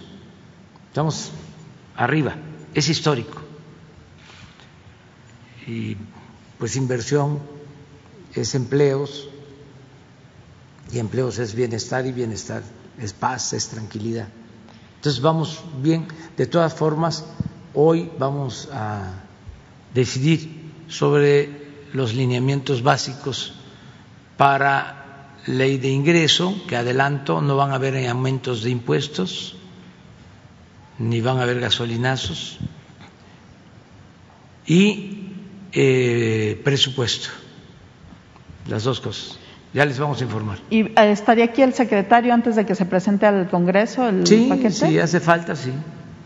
No sé si puedas hacerlo antes, a lo mejor sí. Eh, yo voy a informar el día primero. ¿Cómo va a ser el, informe? Aquí, porque no podemos hacerlo de otra manera, pero el día primero informo. Gracias, presidente.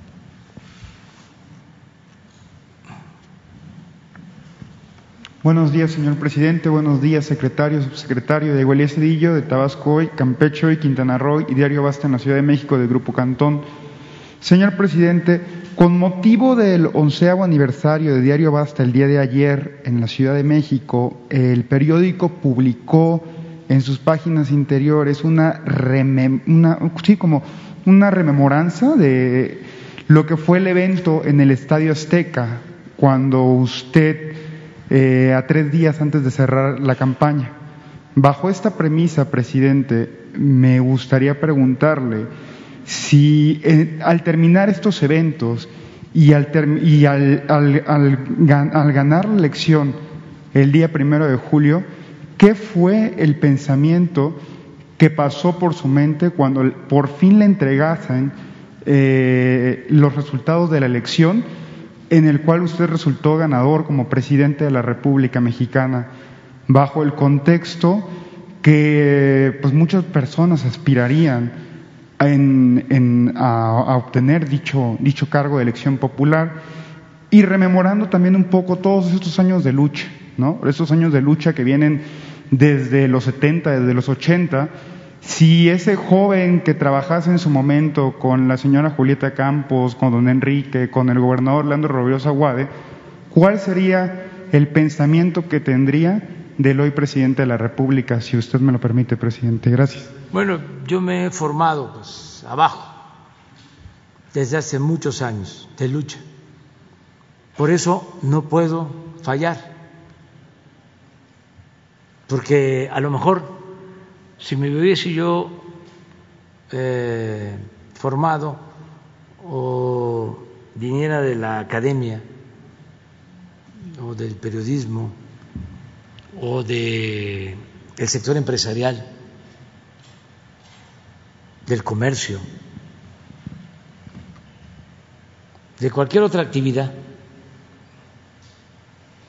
pues eh, tendría yo eh, alguna justificación para fallarle al pueblo, para desviar mis convicciones. Pero me formé abajo, en la lucha. Eh, a mí me enseñaron los indígenas chontales, los mayas chontales, a trabajar en favor de los pobres. Tenía yo 23 años, era yo un niño, ahora soy un este, adolescente mayor. Entonces, muchos años, abajo, abajo, siempre luchando por la democracia, por la justicia. Llegamos aquí por voluntad del pueblo y no podemos fallar. Y lo que ofrezco es disculpas a nuestros adversarios por lo que estamos haciendo. Si ellos consideran que les afectan sus nuestras decisiones o nuestra forma de ser y de pensar, sinceramente, pero no podemos actuar de otra manera. Estaríamos traicionando toda una trayectoria de lucha. Sería lamentable. Imagínense tanto tiempo luchando, hablando en plazas públicas.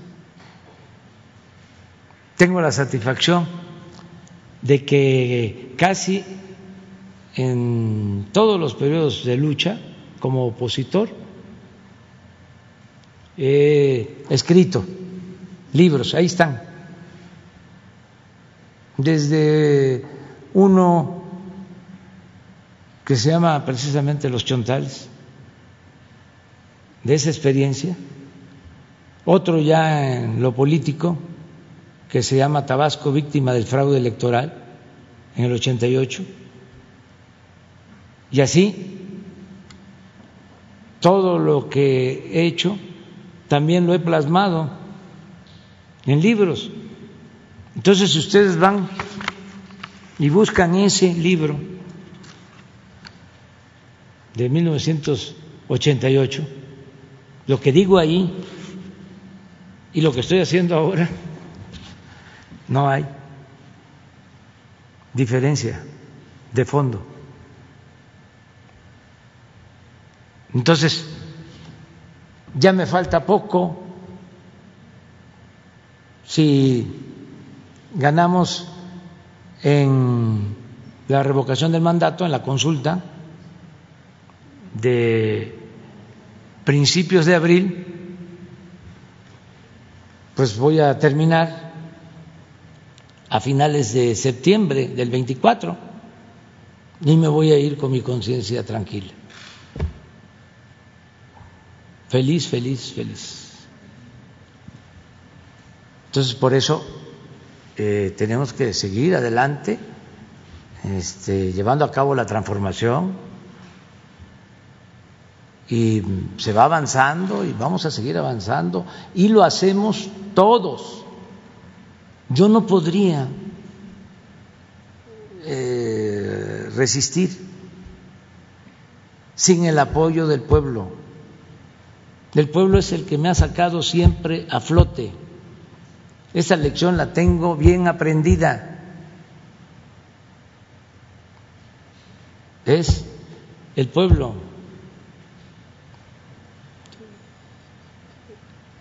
Y el pueblo es mucha pieza. Lo que decía el presidente Juárez. Con el pueblo todo, sin el pueblo nada. El error que cometen los políticos, sobre todo, ojalá y los jóvenes lo entiendan, una lección básica es que la política significa atender al pueblo, servir al pueblo. Es hacer historia sirviendo al pueblo. No es como antes,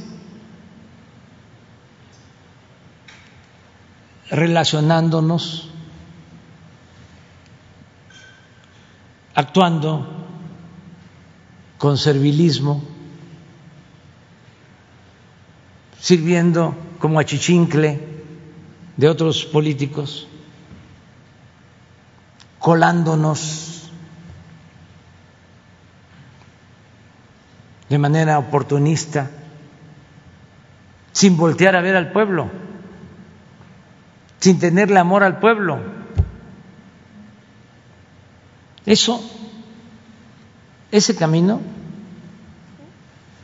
que no significa beneficios para la sociedad, para una nación, además, en lo personal, se convierte en una trayectoria fracasada, no lleva a nada. Eso es la nada. Lleva nada más a dar vergüenza, pena ajena. La política no es eso ya. Si no se le tiene amor al pueblo, si no se le tiene amor al prójimo, si lo que se busca es el poder por el poder, además de que no se contribuye en nada, el que se piense político de esa forma está condenado a fracasar es el pueblo, es con la gente, no ignorar a la gente, no despreciar al pueblo, tenerle amor al pueblo. Ahora, si no se le tiene amor al pueblo, que no eh, se decidan hacer política que se dediquen a otra cosa. Hay muchísimas otras actividades, también actividades este, eh, legales, legítimas, dignas,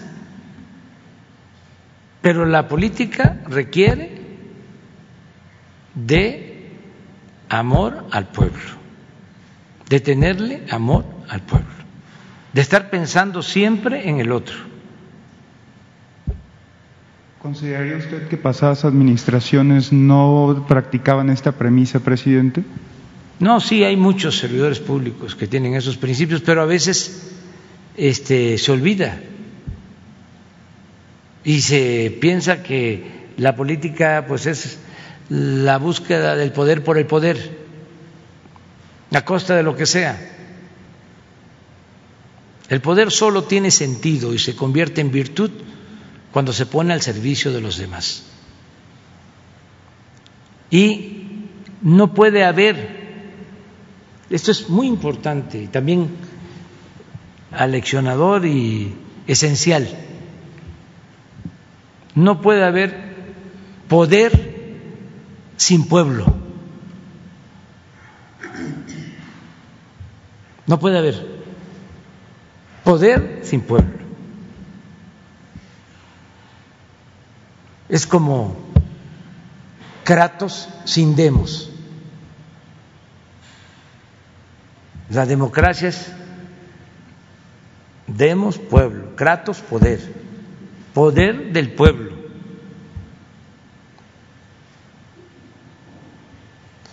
Yo espero que las nuevas generaciones este, eh, se vayan formando y tengamos relevo generacional, porque uno de los daños, entre otros, que causó el neoliberalismo es que no se formaron cuadros para la administración pública, para la política, con dimensión social. Fue un periodo perdido. Nos cuesta trabajo este, eh, conseguir cuadros honestos, responsables, con convicciones, dispuestos a poner por delante el interés del pueblo, el interés de la nación. Entonces, eso va a cambiar, como también en la República de las Letras, en la intelectualidad. Van a ver cuántos jóvenes van a ir surgiendo para que sigan ahí, pero que ya no sean mandones ni este gurús Krause y Aguilar Camín y todos esos monopolizaron todo lo que tenía que ver con las letras, con la academia, con las ciencias. Increíble no solo ahora con la polémica sobre los 500 años de resistencia, arqueólogos alineados con Krause o con Aguilar, eh, defendiendo la versión de los vencedores a capa y espada antropólogos, sociólogos, historiadores, pero también científicos. Una prueba del grado de decadencia en que este, llevó el modelo neoliberal. Artistas, cineastas, Entonces tiene que darse una renovación y se está dando con la juventud. Esta fue una conferencia muy larga. Bueno, ahí nos vemos.